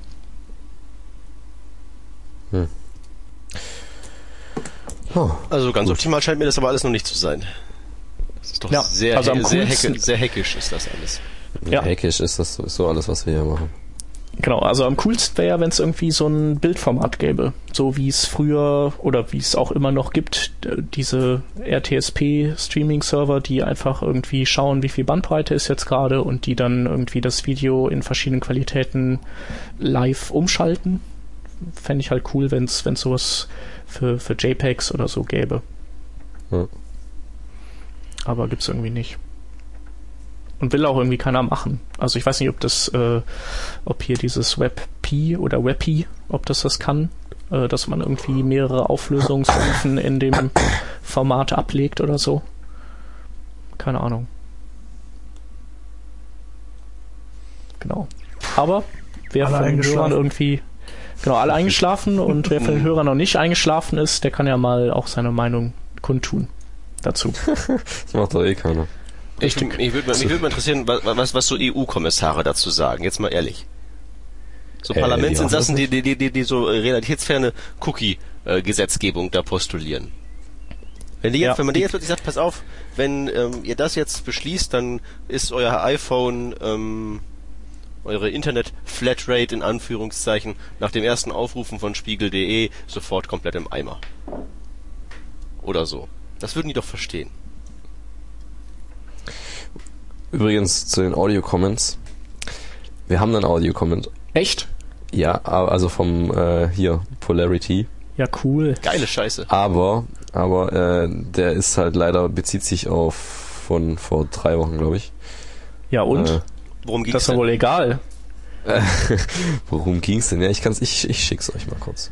Nee, du, du kannst das einfach zu, an, den, an den Anfang der, dieser Sendung schneiden. Ja, genau, das kann ich. Ich kann oder ich, oder ans Ende oder ja. Nee, an Anfang. An Anfang ist gut. Also er, er, er sagt, äh, ich glaube, ich glaube, das war auch eher so, dass wir mal einen haben, so einen Audiokommentar. Aber er sagt halt, dass der Peter mal irgendwie Unrecht hatte bei irgendwas. Ich, ich weiß auch gar nicht mehr auf was. Was? Ja. Schön. Wir wollen mehr davon. Ich finde, den Kommentar können wir wirklich ganz gut irgendwie einfach so an, an Anfang setzen. Einfach, einfach so unkommentiert. Ja, ja, ja, klar, klar, der kommt gut. Ja, Kommentare ist eh cooler, wenn du die an Anfang machst, weil dann hat jemand noch vielleicht so im Kopf, was letzte Folge war und wenn du es ans Ende machst, dann, dann haben die schon keine Lust mehr. Ja, ich ich glaube, das war einfach so aus Prinzip der Kommentar. Also, So, du wolltest auch noch mal so richtig äh, rumrandalieren, oder? Hast du ja, so richtig gesagt. rumrandalieren. Also ich habe halt äh, wieder mal gemerkt, also ich habe das ja, glaube ich, ich weiß nicht, ob ich es schon mal öffentlich hier ge gesagt habe, dass es blöd ist oder ob ich das mal nur so, aber irgendwas an irgendwas kann ich mich erinnern. Äh, jedenfalls ist mir eben nochmal in letzter Zeit noch bewusster geworden, dass diese äh, Storage-Events, also wenn ich mit äh, Local Storage oder Global Storage oder also mit diesen Web-Storage-Dingern da, also lokale Speicherung von Daten, äh, die haben ja auch so Events und ähm, ja, die sind eigentlich, also man könnte meinen, die wären ganz praktisch, weil aus diversen Gründen, aus Gründen, wie man bei den Grünen sagen würde. weil zum Beispiel, weil ich einfach, wenn ich zum Beispiel, ich sag zu viel zum Beispiel, ne? Ich habe irgendwie meine Web-App hier, die ich gerade baue, und die habe ich öfters mal in mehreren Fenstern von meinem Browser oder in mehreren Tabs offen, weil kann ja mal passieren. Ich habe auch manchmal hier so ein Google Docs paar Mal offen. Ähm, und wenn das jetzt, wenn die, die App jetzt nicht mit dem mit irgendeinem Server zentral kommuniziert, sondern nur so im Browser läuft, dann habe ich da irgendwie keine Möglichkeit, dass wenn ich in dem einen Fenster eine Änderung mache, dass die dann in dem anderen Fenster auch äh, live quasi angezeigt wird. Da kann es eben passieren, dass ich in dem einen was mache und dann speichere das da rein und in dem anderen ist die Änderung noch nicht zu sehen, dann ändere ich da wieder was und dann gibt's da Konflikte und alles fliegt mir um die Ohren, sowas. Dann habe ich gedacht, diese Storage-Events, die kommen mir da ganz äh, gelegen, weil die äh, feuern über alle möglichen Fenster. So heißt zumindest. So. Also könnte ich ja einfach anstatt die Änderungen irgendwie, die UI-Änderungen einfach so, äh, nachdem ich gespeichert habe, zu machen. Also, äh, wie, wie sagt man das? So, also Spaghetti-Code-artig quasi. Könnte ich das ja so Node.js-artig einfach mit, äh, mit so einer Callback-Variante quasi machen, nur dass ich den Callback eben nicht da reinschreibe, sondern dass ich auf dieses Event warte und dann ähm, dem, dem Event nach meine UI-Änderung mache. Und das sollte dann eigentlich in jedem Fenster, das offen ist, von meinem Ding da, äh, sollte das dann passieren, sobald eben dieses Event gefeuert wird. So. Das heißt, ich, ich habe drei Fenster offen äh, von dem jeweils dem gleichen Ding. Ich mache in dem einen mache ich eine Änderung, da schreibe ich irgendwas ins, ins, ins Local Storage äh, Objekt und auf den anderen beiden äh, kommt ein Event und äh, das sagt, dass da was geändert wurde und jetzt mach mal die UI-Änderung entsprechend. So, soweit die Theorie. Ähm, wirklich funktionieren tut das jetzt aber nicht. Das ist das Problem. Und zwar äh, komischerweise, also ganz praktisch wäre es ja, wenn ich nur auf diese UI, äh, auf diese Events höre und nur dann äh, was mache. Aber so funktioniert das nicht, weil dann würden es nur diese anderen äh, Fenster, in dem ich nicht gerade bin, kriegen. Weil komischerweise werden die Events nur an die Fenster gefeuert, die äh, ja eben nicht das aktuelle sind. Hat man das verstanden? Ja, es Oder hat feuert, auf, überhaupt es feuert im falschen Fenster, deiner Meinung nach. Ja, es, nee, es ist äh, nicht im falschen Fenster, aber in, im, im, in dem, also es sollte in allen Feuer nehmen, also in allen Tabs und Fenstern, die eben diese gleiche Ressource da anzeigen. Sollte das feuern. So meiner Meinung nach. Und Hm. das steht da in den, in den, in den Spezifikationen steht dazu eigentlich nichts drin. Äh, also es steht nur drin, äh, dass das Event das und das macht, aber nicht wer, wer darauf hören soll oder an wen das geht und so. Äh, und ich finde das blöd. Also äh, warum warum geht dieses Event nicht an das Fenster, an das ich gerade, in dem ich gerade selber bin? Hat das äh, kann das irgendwie einen Grund haben? Ich weiß nicht. Kann, der Peter kann sich immer so gut in den Browserhersteller reinversetzen. Das, das halte ich jetzt für übertrieben. Aber, also Moment, nochmal, dass ich das richtig verstehe. Das feuert in allen Fenstern außer in dem, in dem die Speicheraktion durchgeführt wurde. Genau, ja. Das ist echt etwas. So mein meinen äh, Beobachtungen zumindest zu, zu urteilen. Ich habe nämlich am Anfang immer gedacht, dass, dass, dass das gar nicht, also dass es in dem, meinem aktuellen Chrome gar nicht gibt, diese, diese Events, weil ich eben immer nur dieses eine Fenster offen hatte und das darin getestet habe. Und aber andere Websites, also so Demo-Sachen, die dann irgendwie gemeint haben, da könnt, damit könnte man auch Cross-Window-Communication und sowas machen. Äh, die haben immer gemeint, ja, mach mal das eine auf und das andere, äh, also mach mal die, die Seite in einem und in einem anderen Fenster auf und dann äh, schreib in dem einen Fenster was rein und in dem anderen wird's angezeigt, äh, quasi äh, ja live up, geupdatet. So, und dann hat das immer funktioniert. Ich habe gedacht, bin ich blöd oder was ist da los? Und bei mir hat das einfach nicht funktioniert, aber jetzt dann irgendwann bin ich drauf gekommen, dass es einfach nicht in dem gleichen Fenster feuert, sondern nur in einem anderen. Ja, also generell ist es natürlich so, dass, dass äh, jetzt Local Storage nicht äh, eigentlich nicht das Mittel ist, um Informationen zwischen Fenstern zu teilen. Ja, aber manchmal, also In dem ja Fall wäre es natürlich recht sinnvoll, ist klar. Ähm, ja, ich weiß nicht. Ähm, ist das denn so spezifikationsgerecht? Ich habe es gerade nicht im Kopf, wie die Events sich genau Also ich also soweit ich die Spezifikation äh, verstanden habe, heißt das da nichts, da, also gibt's da nichts zu sagen zu dieser Thematik. Das macht der. Also ich habe es jetzt halt nur in dem Chrome getestet. Ähm, und der macht das so, wie ich es beschrieben habe. In der Spezifikation steht dazu nichts. Also was ich an den Storage Events viel spannender finde, ist halt, dass die auch inhaltlich völlig kaputt sind. Also dass die gar nicht die Informationen Ja, übermitteln, die sie hinzu, übermitteln ja. müssten. Normalerweise müsste da ja dran stehen, in welchem Dokument habe ich jetzt welchen Datensatz wohin gespeichert und welchen alten Datensatz habe ich überschrieben oder so. Das wäre ja vielleicht auch mal nützlich, das zu wissen, aber äh, ist halt nicht. Ja. Ähm, ja, also ne, mit Local Storage ist es halt wie so wie bei so, wie so oft. Es sieht halt so von außen, wenn man das so oberflächlich benutzt, halt recht fertig aus und halt irgendwie auch recht mächtig, aber das ist es halt gar nicht. Das sind halt glorifizierte Cookies. Da gibt's doch, ähm, wenn ich mal, also das hat jetzt nicht wirklich was mit Local Storage zu tun, aber mit, mit meinem Cross-Window-Kommunikationsproblem. Da gibt's doch diese äh, API, ähm, irgendwas mit Post-Message. Ja, also wenn du wenn du Cross ähm, Fensterkommunikation haben willst, hast du mehrere Möglichkeiten. Also Post Message ist die, ähm, die du benutzt, wenn du weißt, an welches andere Fenster du eine Message schicken willst. Ja, genau, das war genau das war das Problem. Ja, jetzt weiß Da ich, müssen die sich erkennen. Da müssen die, ja genau, da muss ich quasi mit einem so Pop-up-artig äh, ein neues Fenster erstmal aufmachen und damit dann habe ich dann eine Referenz auf das Fenster und dann ja, okay. Genau. Und das ist auch te äh, tendenziell eher unpraktisch. Ja. Ähm, praktisch ist die Methode mit den Shared Workers. Die benutze ich zum Beispiel bei meinem Präsentationsframework. Ähm, da ist es halt wirklich so, dass, dass du einen Webworker, eine Webworker-Instanz aufmachst und das Ding aber ähm, sozusagen sich zu mehreren Webseiten verbinden kann und dann so einen richtigen schönen Webseitenpool binden kann und da kann sich also jede Website jederzeit ein- und ausklinken und das ist ganz toll, da drin kann man auch komplizierte Sachen berechnen und dann können die mit Post-Message und On-Message da Events halt hin und her schicken zwischen den Seiten. Das klappt halt ganz gut in den richtigen Browsern. Leider gibt's halt mehr falsche Browser in, dem, in der Hinsicht als richtige Browser. Hm. Deswegen, ob das jetzt so für den Fronteinsatz reicht, weiß ich auch noch nicht.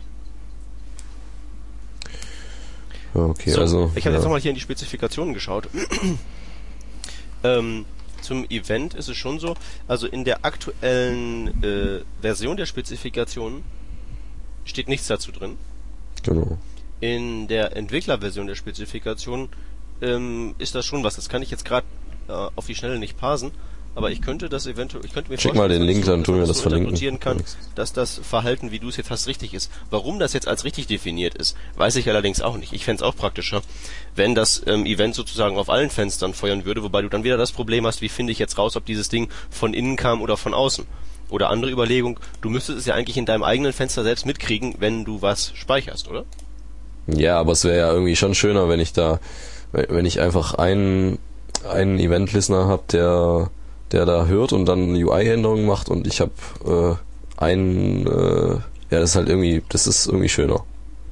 Aber da man also- doch einfach eine Wrapper-Funktion für dein ähm, Set-Item, die halt ähm, neben dem Datenspeichern noch zusätzlich diesen Event-Callback ausführt. Und dann ist es für dich so, als ja, hättest du das stimmt, Event. das, das könnte ich machen. Ja? Das ist dann zwar von hinten durch die Brust ins Auge, aber generell ist es ja bei diesen ähm, Storage-Sachen sowieso so, die will man ja so im Normalzustand nicht verwenden, sondern will man irgendwie zwei, drei Abstraktionsschichten oben drauf türmen und dann kann man es benutzen. Und das wäre hier auch, denke ich mal, das, was man machen sollte. Sich einfach sein eigenes Eventsystem bauen, ne? Wie beim Videocodec. Wenn die das nicht Ja. hinkriegen, dann macht man das eben selbst. Gut, okay, das merke ich mir mal. Dann wird das gemacht. Ja, und dann haben wir noch ein Rausschmeißer-Thema, das wahrscheinlich sich auch ganz schön aufblähen könnte, je nachdem wie, äh, wie hitzköpfig wir da drauf reagieren. Und zwar, ja, also als Anlass mh, ein Artikel von Jens Kochtreis. Deutschland ist Entwick äh, Internetentwicklungsland, ähm, wo er einfach mal ja so die Situation mit dem mit dem mobilen, vor allem mit dem mobilen Internet und aber auch halt ja mit dem allgemein mit diesen ganzen T-Online und Vodafone und O2 mit den ganzen Ärschen äh, ganz gut beschreibt. Jetzt kommt irgendwo Musik. Nicht von mir. Irgendwo fährt ein Auto vorbei. Ja, das war bei mir. das war ein also- Motorroller. also So, die, die Kritik, um das mal kurz zusammenzufassen, ist halt die, der gute Jens hat sich einen Surfstick gekauft und stellt halt fest, dass man den praktisch nicht gebrauchen kann. Weil sofern man nicht irgendwo im, Inner, im Innern eines Großstadtdschungels steht, man im Prinzip kein Netz hat. Und ähm, das ist eine Beobachtung, die habe ich auch schon gemacht. Ich habe den zwar nicht von O2, sondern da von dieser, von dieser, von diesem Unterbataillon von O2, von Phonic, aber das ist das, äh, das gleiche. Und ähm, das ist zwar nett, dass es so einen Teil gibt, in der Theorie, aber in der Praxis ist das einfach nicht zu verwenden. Also unterwegs. Sein Beispiel war jetzt mit der Zugfahrt. Das kann man einfach total knicken. Im Zug gibt's kein Internet. Punkt. Das erzählen die einem dann zwar von der Bahn besser und zwar das gibt dann noch so, so Teilstücke, wo man dann so im ICE dann da mal irgendwie so Funkverstärker im Wagen hat und da kann man auch eventuell Hotspots im Wagen kriegen und sowas. Dann geht das, aber das sind irgendwie so Teilstrecken da irgendwo im, im, im Südwesten, wo man dann so zwischen zwei Städten 20 Minuten, dann hast du dann mal für dieses Zeitfenster Internet, aber für den großen Gesamtteil, für den Restteil dieses Landes gibt's das einfach nicht. Also Ich erinnere mich an, an meine letzte Thalesfahrt zu Silvester nach Frankreich, wo ich irgendwie, ich wollte tatsächlich deren Hotspot einfach mal nutzen, dachte ich kann ja mal ein bisschen Web entwickeln auf der vier Stunden Fahrt äh, und ich glaube, ich habe eine Stunde gebraucht, um zu kapitulieren, weil ich in dieser einen Stunde noch nicht mal so viel äh, Zugang ins Netz hatte, um mich anzumelden. Das heißt, ich habe es noch nicht mal geschafft, denen mein Geld zu geben, bevor ich dann nicht ins Internet komme. ja, und du musst und Das dann- war, das dann- war so krass. Ja, und das das war so ist- scheiße. Und das ist Thales, ne? Das ist ja so ein moderner Hochgeschwindigkeitszug. Und jetzt Ja, stell dir mal vor, du jogelst mit der City da irgendwo durch den Osten. da existiert das einfach nicht. Ne? Und das ist schon echt ziemlich, ziemlich beschämend, vor allen Dingen, wenn man halt denkt, wie, sieht, wie es halt äh, anderswo aussieht. Dann könnte man jetzt meinen, ja, das ist aber auch schwierig mit der ganzen Abdeckung und ist ja ein großes Land, bla bla bla. Aber woanders, wo das Land vielleicht nicht groß, aber dafür die Zivilisationsdichte viel dünner ist, da geht's ja auch. Mhm. Ne? Also, woanders hast du, hast du WLAN im Stadtbus. Eine, eine Vorstellung, die ja hierzulande geradezu absurd ist. Ja.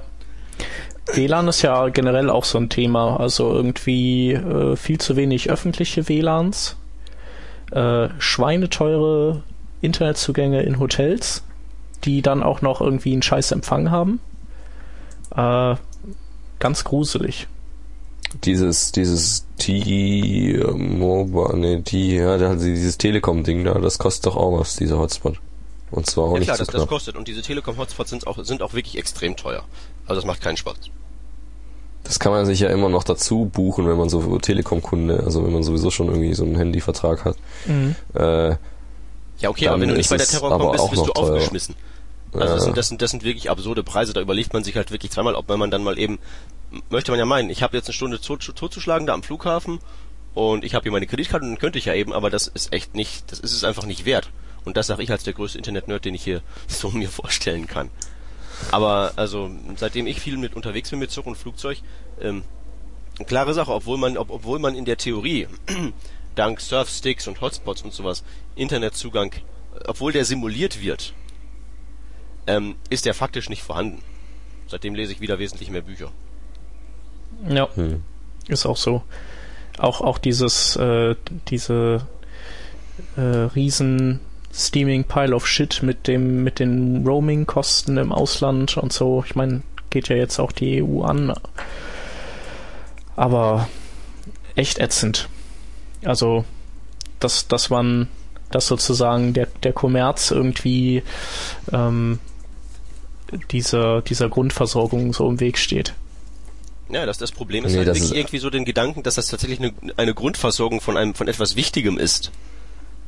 Wenn man das mal einfach mal so wirklich die, da in die, in die öffentliche Debatte irgendwie so einbringen könnte. Dass es vielleicht Ja. mal eine gute Idee wäre, das zu fördern. Dass es vielleicht mal eine gute Idee wäre, den Telcos da in, in dem Punkt auf die Finger zu klopfen oder so. Aber du sagtest ja gerade, ne? Die EU macht das. Ja. Ja, das käme ja hierzulande keinem, keinem äh, in, in, in, die, in, in den Sinn. Das ist ja Internet, was gibt's da? Raubkopierer und Kinderficker. Richtig? Bestenfalls. Bestenfalls, genau. Und sowas fördert man doch nicht. Das bekämpft man doch mit allem, was man hat. Ja. Also, Wobei sie haben ja eine coole Sache gemacht, das ist jetzt äh, hier die LTE-Frequenzen ähm, an die Auflage gekoppelt, die weißen Flecken in Deutschland eben als erstes auszubauen damit. Ähm, immerhin, so dass ähm, dann nicht schon wieder die ganzen Ballungszentren, die sowieso überversorgt sind, dann nochmal versorgt werden. Das ist schon ganz cool. Aber ähm, ja, es hat halt gerade erst angefangen. Hm. ja, und halt die Frage ist halt wirklich, ob es da wi- wirklich was mit wird, weil ich weiß nicht, will das eigentlich echt irgendwer? Was? Also will das irgendwer, der was zu melden hat? hat da irgendwer ein großes Interesse dran? Also ich finde Was an LTE jetzt oder Nein, was? meine- ich, oder meine, ich, an, meine, ich, meine an, ich meine an flächendeckender Versorgung mit, mit Internetzugang. Also äh, wirtschaftlich macht das äh, überhaupt keinen Sinn. Aber dann würden sie ja auch alle möglichen Bahntrassen abmontieren und äh, weiß ich nicht, was es halt noch alles so gibt an Infrastruktur, die sich irgendwie nicht lohnt für, für so drei Mann in den Wald reinzulegen. Naja, abmontieren ist ja wieder mit Arbeit verbunden. Hier musst du erstmal was aufbauen. Aber auch da ist ja wieder die Sache, du kannst ja hier nirgendwo mehr einen Masten aufstellen, ohne dass halt da irgendwelche Bekloppten anrennen und dann meinen, die Handystrahlen würden denen das Gehirn frittieren. Ja, Das das, ist- ist, so wie, das wie ist- diese ganzen Umweltschützer, die gegen Atom sind, aber wenn man denen dann so ein Windrad hinbaut, dann kriegen die direkt einen Affen. Ja, wegen Landschaftsverschandlung. nee, okay, ähm, da, die, die haben es ja zumindest mit einem, mit einem real existierenden Problem zu tun, im Sinne von, da steht wirklich etwas in der Gegend, das man als Verschandlung wahrnehmen kann, wenn man Ja. entsprechend drauf ist. Aber jetzt so ein komplett imaginäres Thema, also es gibt ja diesen, diesen, diesen tollen Witz da, wo der, ähm, wo die, wo der, wo die, wo die Telekom dann den Handymasten aufgestellt hat und sofort gingen dann im ganzen Dorf die, ähm, die Fallzahlen für Kopfschmerzattacken und sowas in die Höhe und dann meinte der Telekom-Fritze dann, ja, passt mal auf, was passiert, wenn wir das Ding erstmal anschalten. Ähm, das ist ja tatsächlich die Realität hier. Ja. Das ist ja, das ist ja konsensfähig, eine solche, solchen, solchen, solchen Voodoo-Bullshit da eben zu Felde zu führen und damit halt hier die ganze Entwicklung zurückzudrücken. Mhm. Ne? Und wenn mal was passiert hier, was mit Internet zu tun hat, dann kommt da eben sowas raus wie dieses wunderbare Cyberabwehrzentrum. Ja, bevor du auf das äh, eintrittst, ähm, was mich ja auch nervt, ist äh, in dem Zusammenhang mit dem äh, wir pissen uns alle an, äh, die, die Tatsache einfach, dass du als offener Hotspot-Betreiber auch irgendwie der total gefickte bist. Gut ausgedrückt, ja. Ja, und du eigentlich letztendlich, also dass, dass das eigentlich die Ursache dafür ist, dass wir hier in Deutschland eigentlich nur, wenn, dann falsch konfigurierte Hotspots haben, die offen sind. Aber, aber, aber auch nicht so eine Kultur von, wir packen unsere Städte damit voll und Naja, ich glaube, die Kultur, die ist auch ohne so ein Gesetz äh, in Deutschland äh, am Start. Also, wenn ich mir irgendwie hier so in die Nachbarschaft oder so anguck, dann ist es einfach so, man gönnt dem anderen nicht, dass er da ja. äh, das offene WLAN von mir nutzt. Was ich ja hier habe, was ich sehr cool finde und weiterempfehlen kann, ich bin ja Phone-Mitglied und äh, ich spanne Was für, hier was für ein Mitglied? Phone, Phone-Mitglied. Ich bin sozusagen Phonero, so heißen die Mitglieder.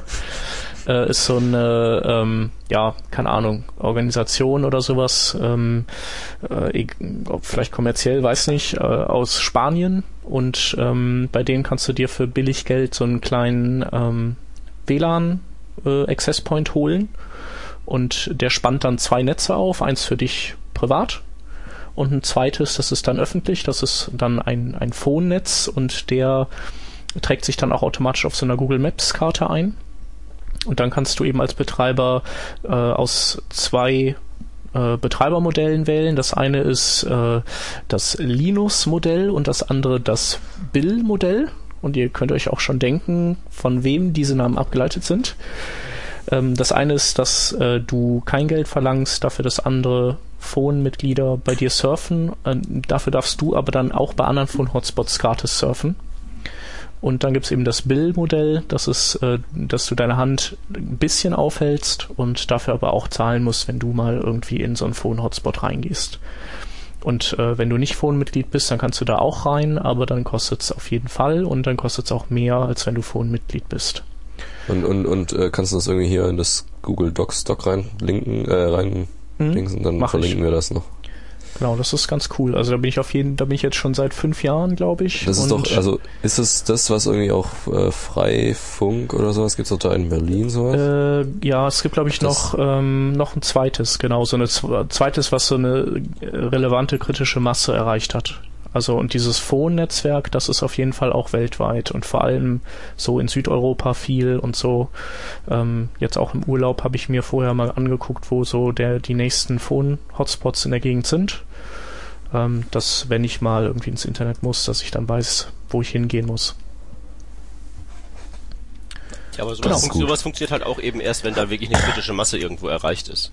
Ja, und, und äh, letztendlich ähm, befinde ich halt mich mit einem Fuß äh, im Gefängnis, weil es kann halt trotzdem, kann halt einer jetzt hier hinkommen und, äh, keine Ahnung, ein Denial of Service äh, Angriff auf Sony äh, ausführen oder auf das äh, Cyberabwehrzentrum. Genau, dafür reicht ja dann eigentlich schon ein 386er.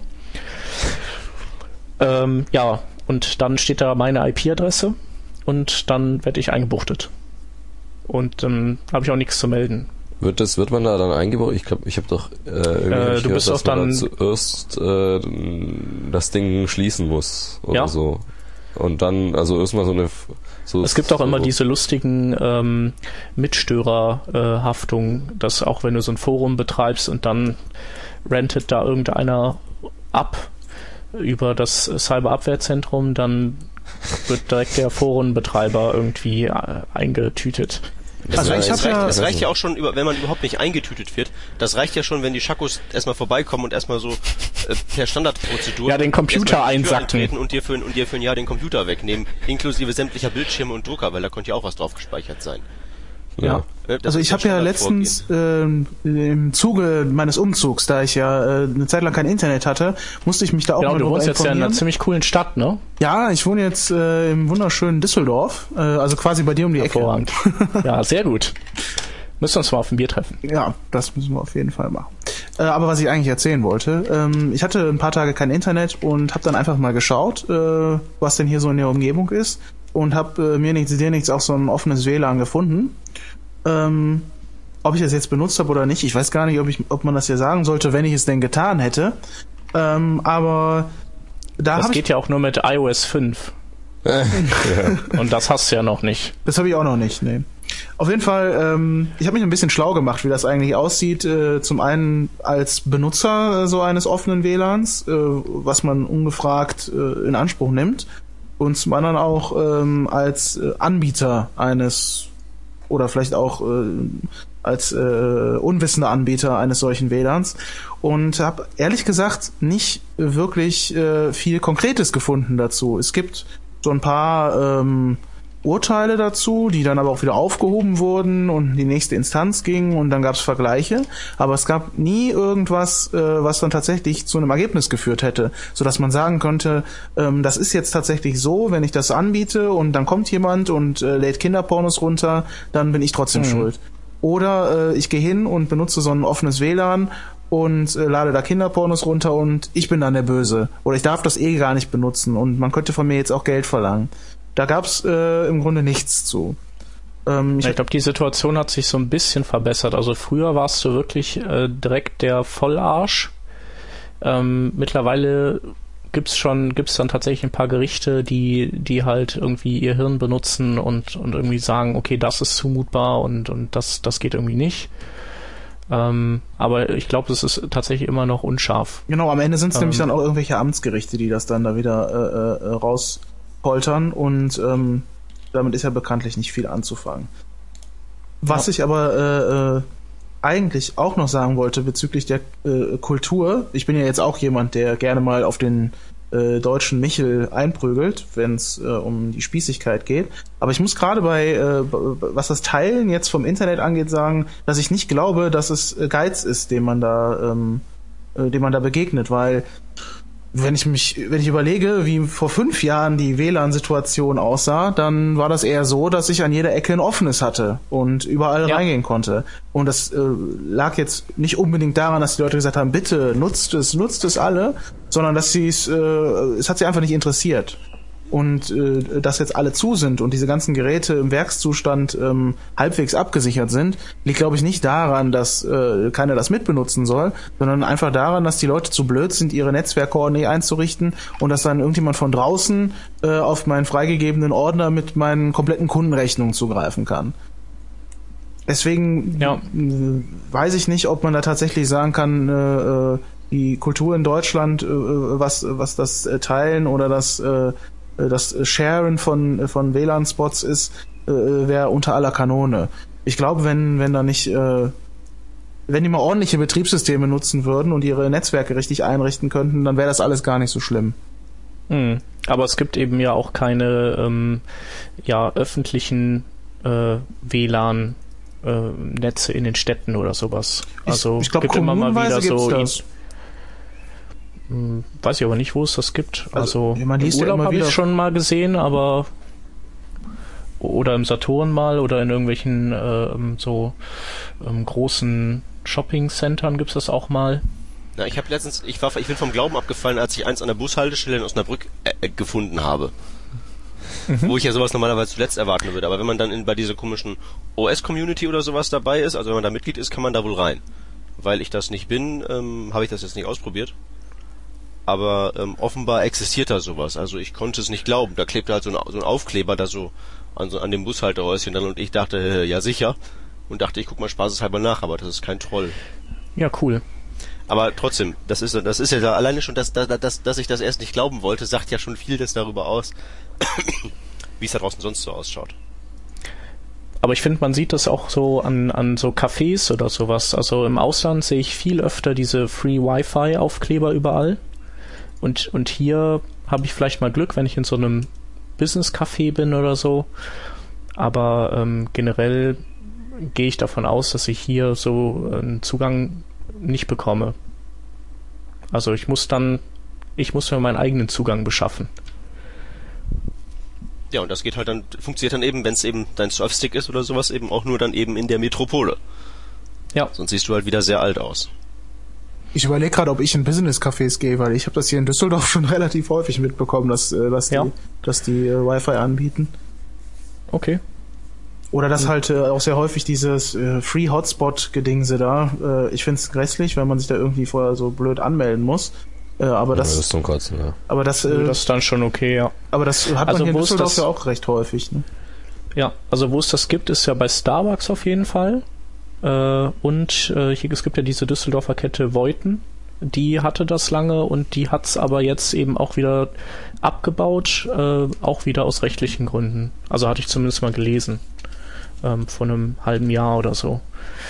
Ähm, also ja, es gibt's schon hier und da, aber ähm, ich denke, dass, dass einfach sozusagen die Rahmenbedingungen ähm, nicht so sind, dass man, dass man sorglos ähm, sowas anbieten kann. Das ist halt irgendwie schade bei uns. So schaut's aus. Und wie gesagt, im Internet lauert ja grundsätzlich nur das Böse. Ja, Das ist halt, das ist halt so der, der, die, die, das Grundproblem, das ich da eigentlich sehe. Wenn man dazu irgendwie mal eine positivere Einstellung einfach gewinnen würde. Oder was heißt eine, posit eine positivere? Nennen wir es bei Namen. Eine realistische.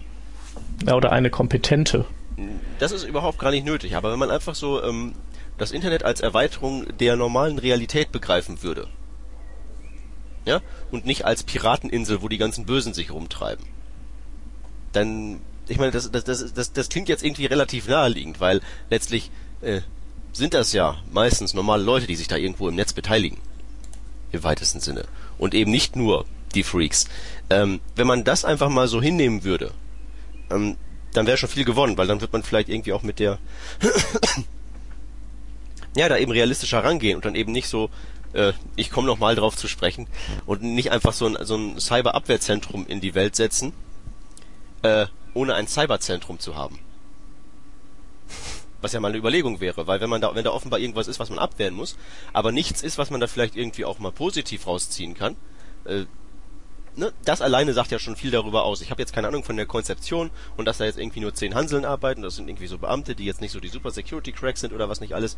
Aber allein, dass es das Ding gibt und daran, wie das heißt, sieht man ja eigentlich schon, woher der Wind weht. Ja.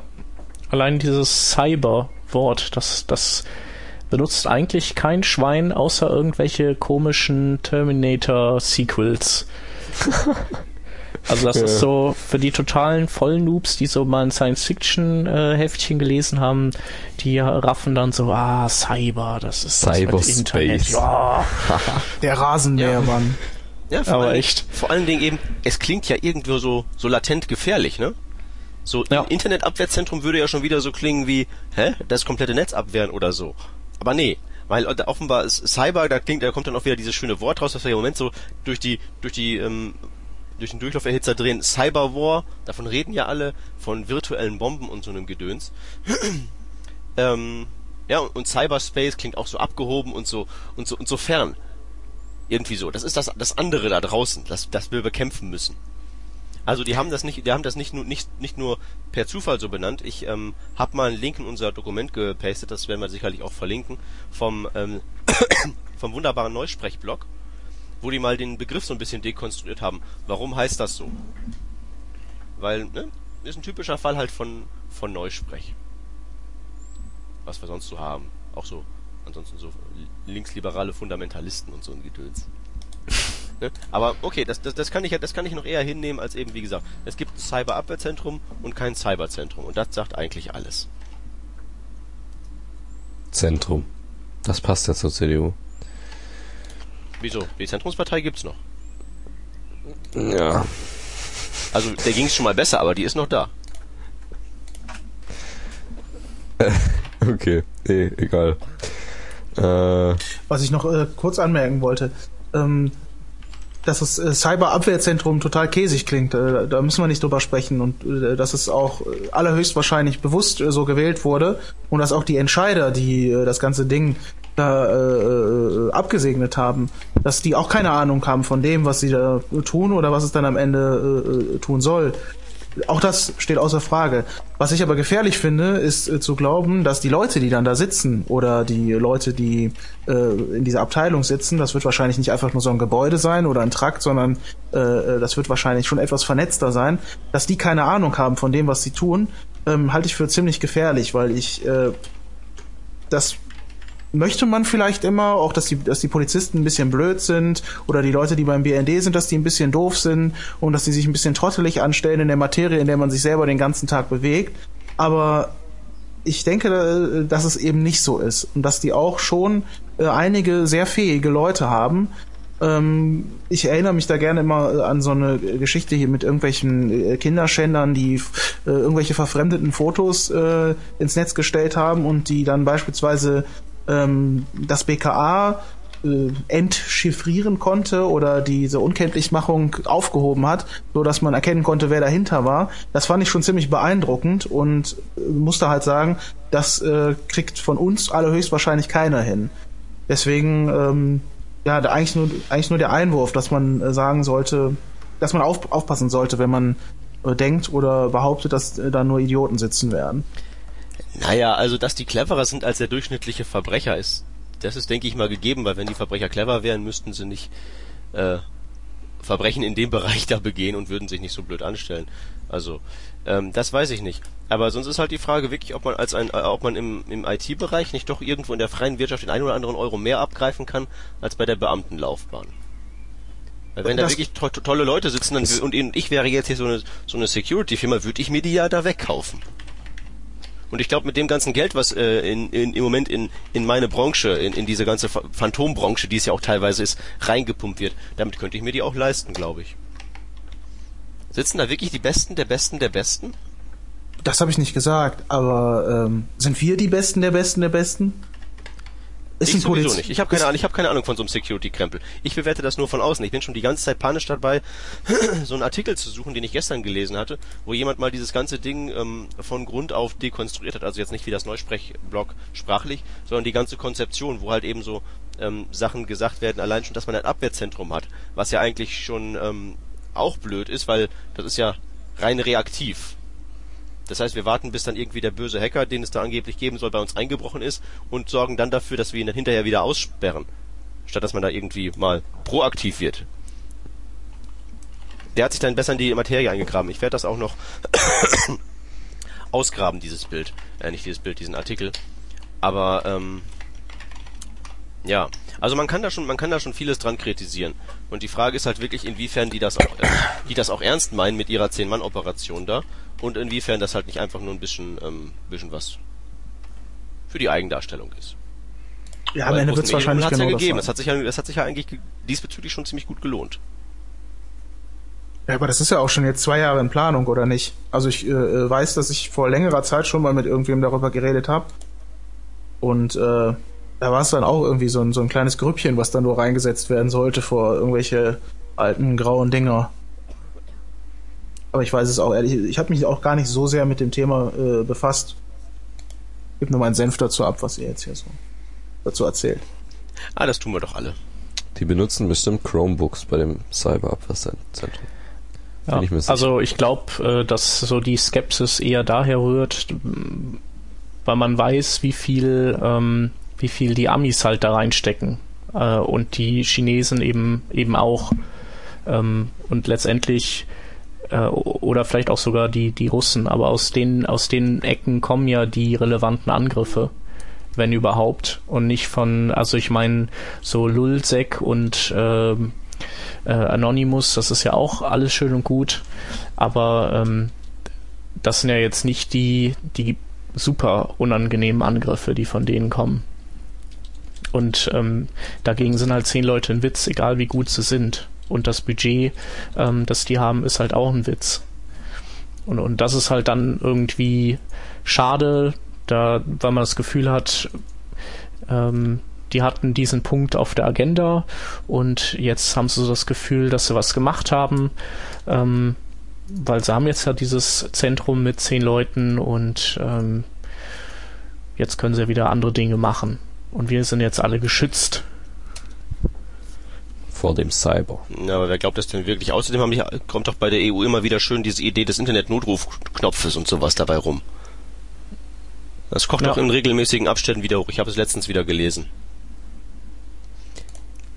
Ähm, Das, das Problem ist halt wirklich, dass die, dass, dass, dass diese Leute, die das alles machen, das Internet als ein, als eine Erweiterung der Unterwelt verstehen.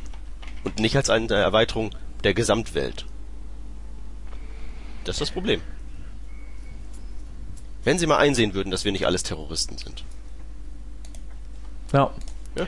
Heißt ja nicht, dass Gut. es keine Terroristen gibt und dass man denen nicht das Handwerk legen sollte. Nur es gibt halt eben nicht nur Terroristen. ja.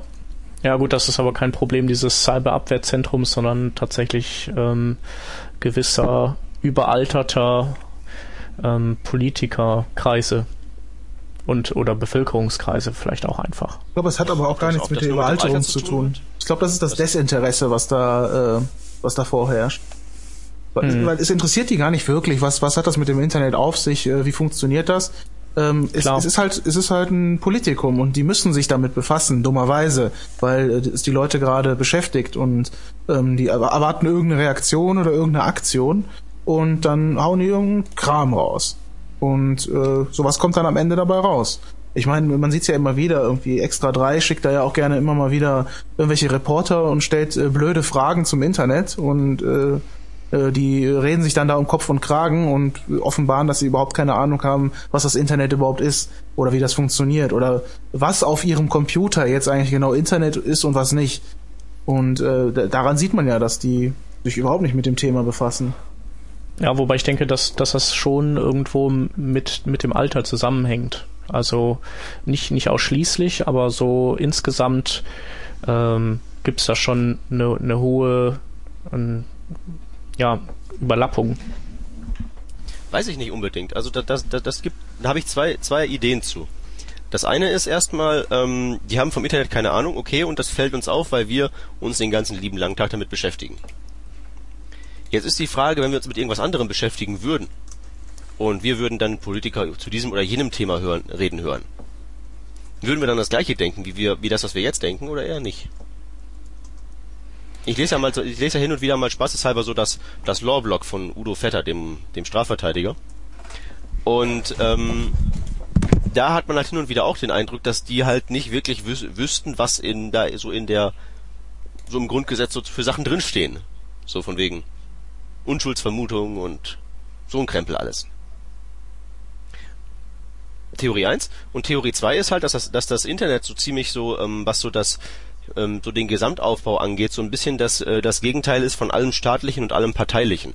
Weil das halt immer sehr hierarchisch und durchstrukturiert ist und wir hier im Netz so eine Art ähm, Gewusel der Gleichberechtigung ja haben. Und dass die halt ein Problem haben, mit äh, diesem äh, System auch der Kommunikation halt klarzukommen. Dass halt da äh, alle gleichberechtigt sind und alle im Prinzip gleich laut schreien können.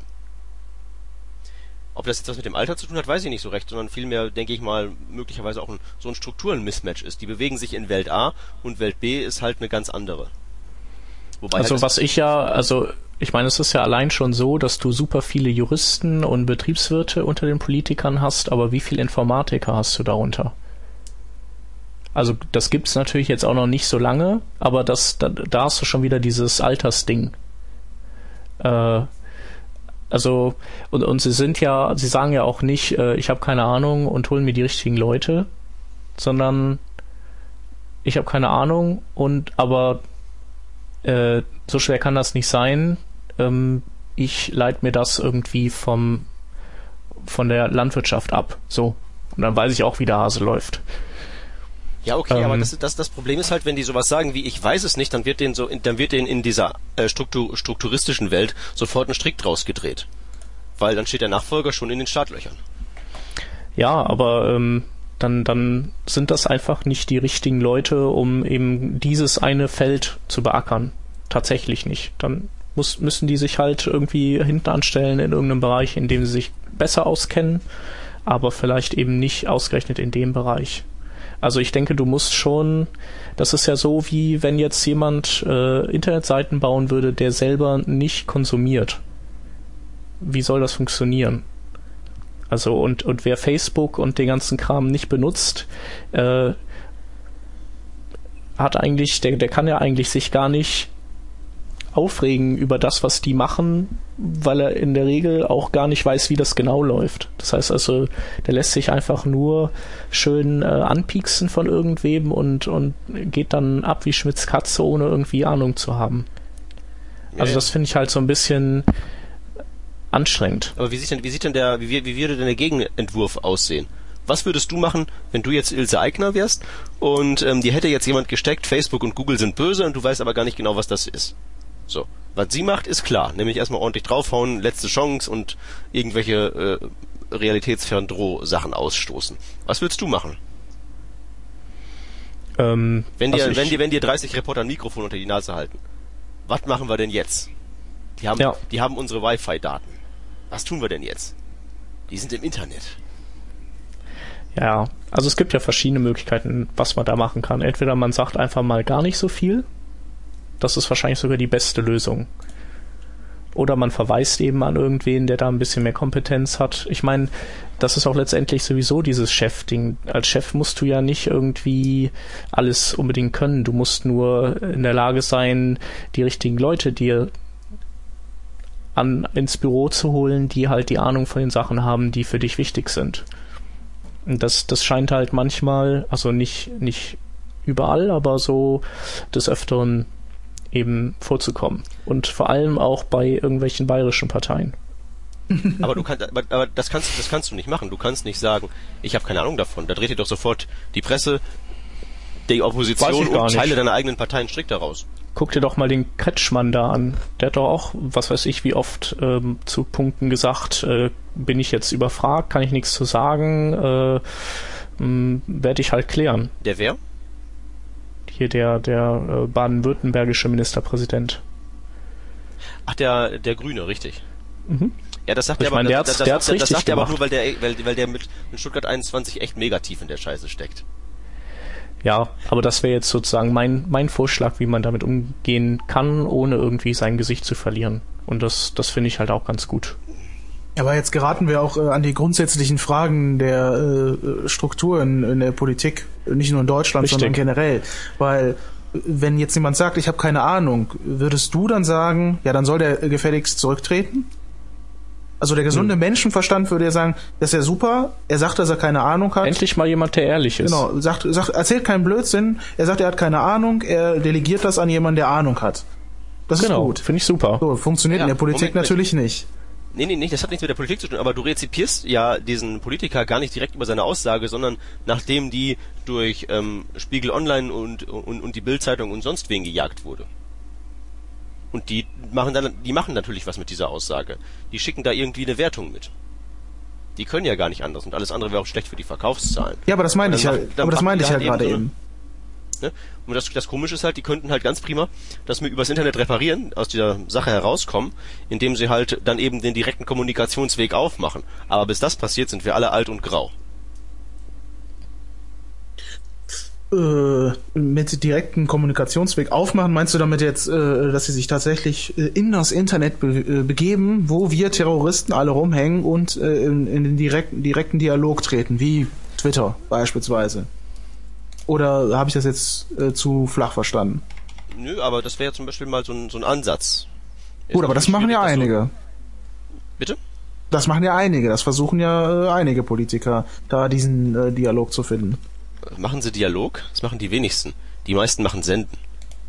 Ja gut, ähm, ich, ich sag, sie versuchen es. Also sie äh, bege begeben sich dahin und äh, verstehen es eventuell nicht richtig, aber das kann man auch von vielen Leuten behaupten, die den ganzen Tag im Internet rumhängen und äh, äh, oder nehmen wir, bleiben wir einfach bei Beispiel Twitter, bei Twitter rumhängen.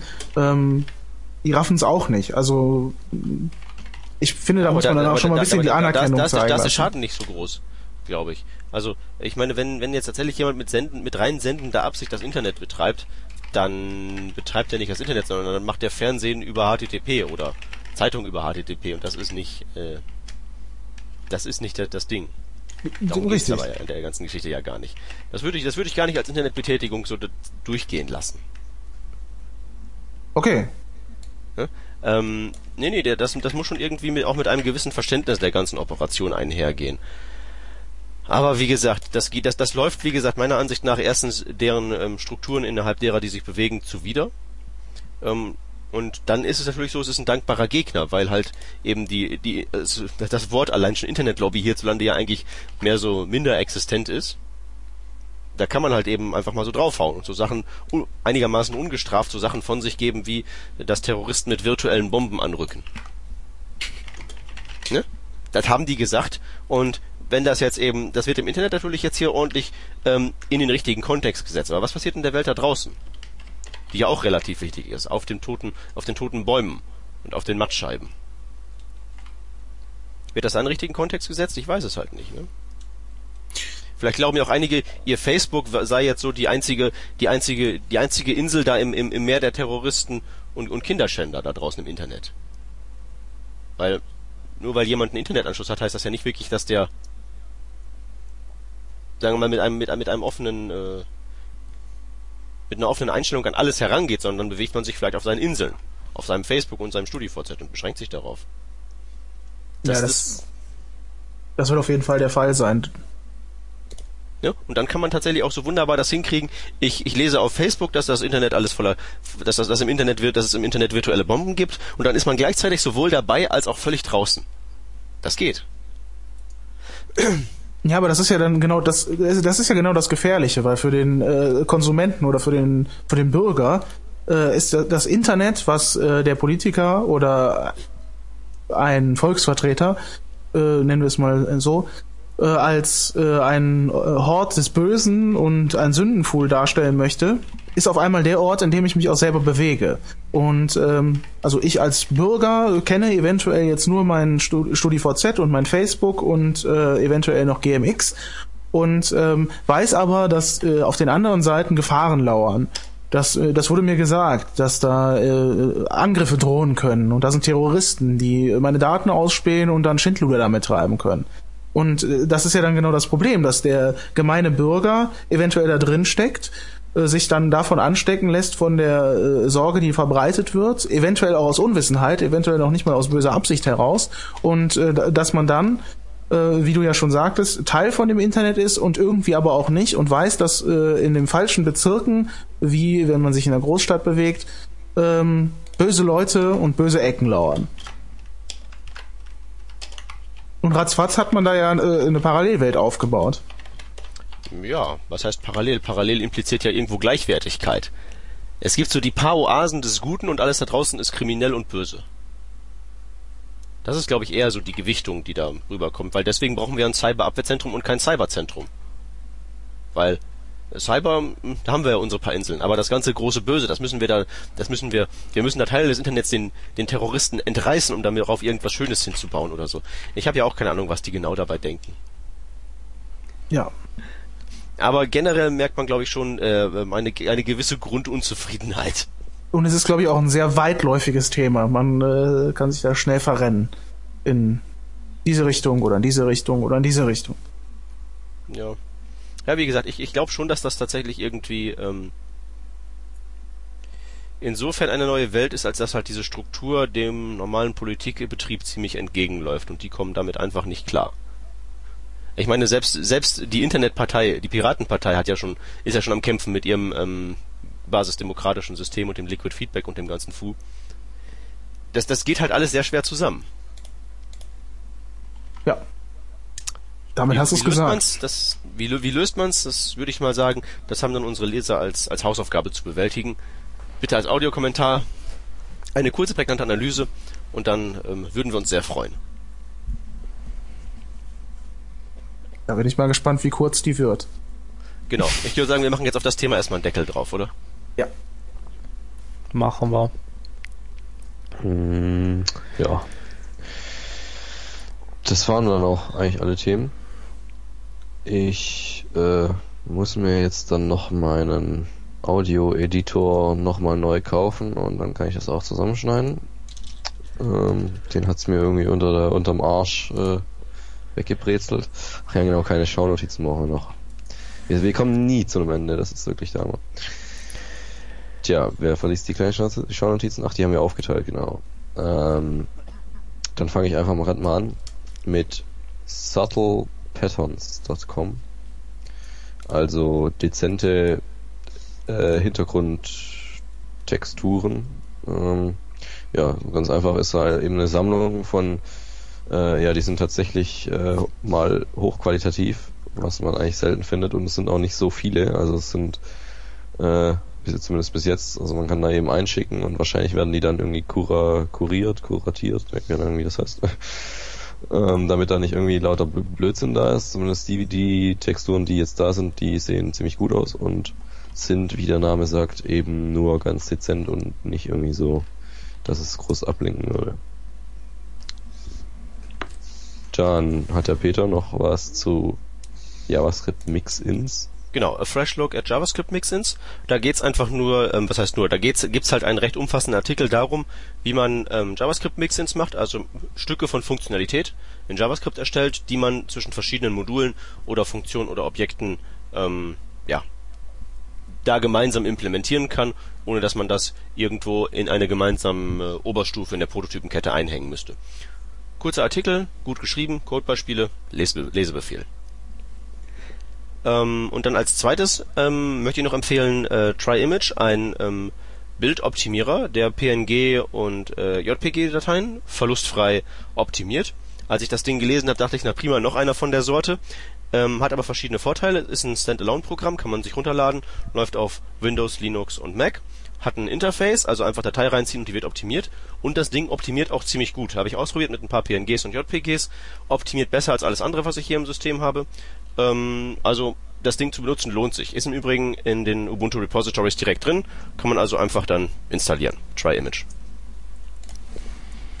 Und ich habe den Artikel How, When and Why Script Loaders are Appropriate und ähm, ja, da schreibt der Alex ähm, Slaxton, glaube ich, heißt der, ähm, über Fälle, wo man ähm, asynchrone JavaScript-Loader gut gebrauchen kann und wann man sie eigentlich nicht braucht. Also man braucht sie definitiv äh, nicht immer, vielleicht sogar seltener als man denkt, aber zum Beispiel bei externen JavaScript-Bibliotheken. Ähm, ansonsten muss man eben, sollte man eben JavaScript eher zusammenfassen. Und das zweite, was ich noch hätte, ist ein JavaScript Bookmarklet, ähm, das heißt Visual Event. Und ähm, wenn man das ausführt, dann wird die Seite abgedunkelt und man bekommt ähm, Symbole auf äh, Seitenelemente gelegt, auf den Events ähm, oder an den Events dranhängen. Und jedes Symbol steht halt für verschiedene Events. Und das ist schon ziemlich praktisch, weil man irgendwie schwierig sehen kann, wo Events vielleicht schon auf einer fertigen Programmierung draufhängen und ähm, damit werden die halt sichtbar. Das war's. Yippie. Dann haben wir jetzt äh, ordentlich aufgeholt die letzten zwei Wochen, denke ich, mit einer Überlänge. Äh, ich habe nicht ganz im Auge, wie viel wir jetzt haben, aber ist eigentlich auch egal. Um die zwei Stunden. Ja. Ähm, Ja. Wir sind ja auch zu viert. Da darf man sich das mal erlauben. Gut, dann äh, nächste Woche sind wir alle, also zumindest mal wir drei. Ich weiß nicht, äh, Cem, du darfst gerne wieder mitmachen. Äh, aber wir sind alle wieder da, oder? Also ich auf jeden Fall schon, glaube ich.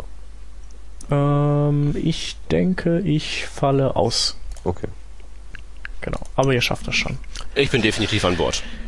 Dann höre, hören wir uns zumindest äh, in der Woche wieder und ja, bis dahin äh, Vielen Dank noch an den Cem Ja, gerne. und ja, bis zum nächsten Mal. richtig. Tschüss. Ciao, ciao. Ciao. Ciao.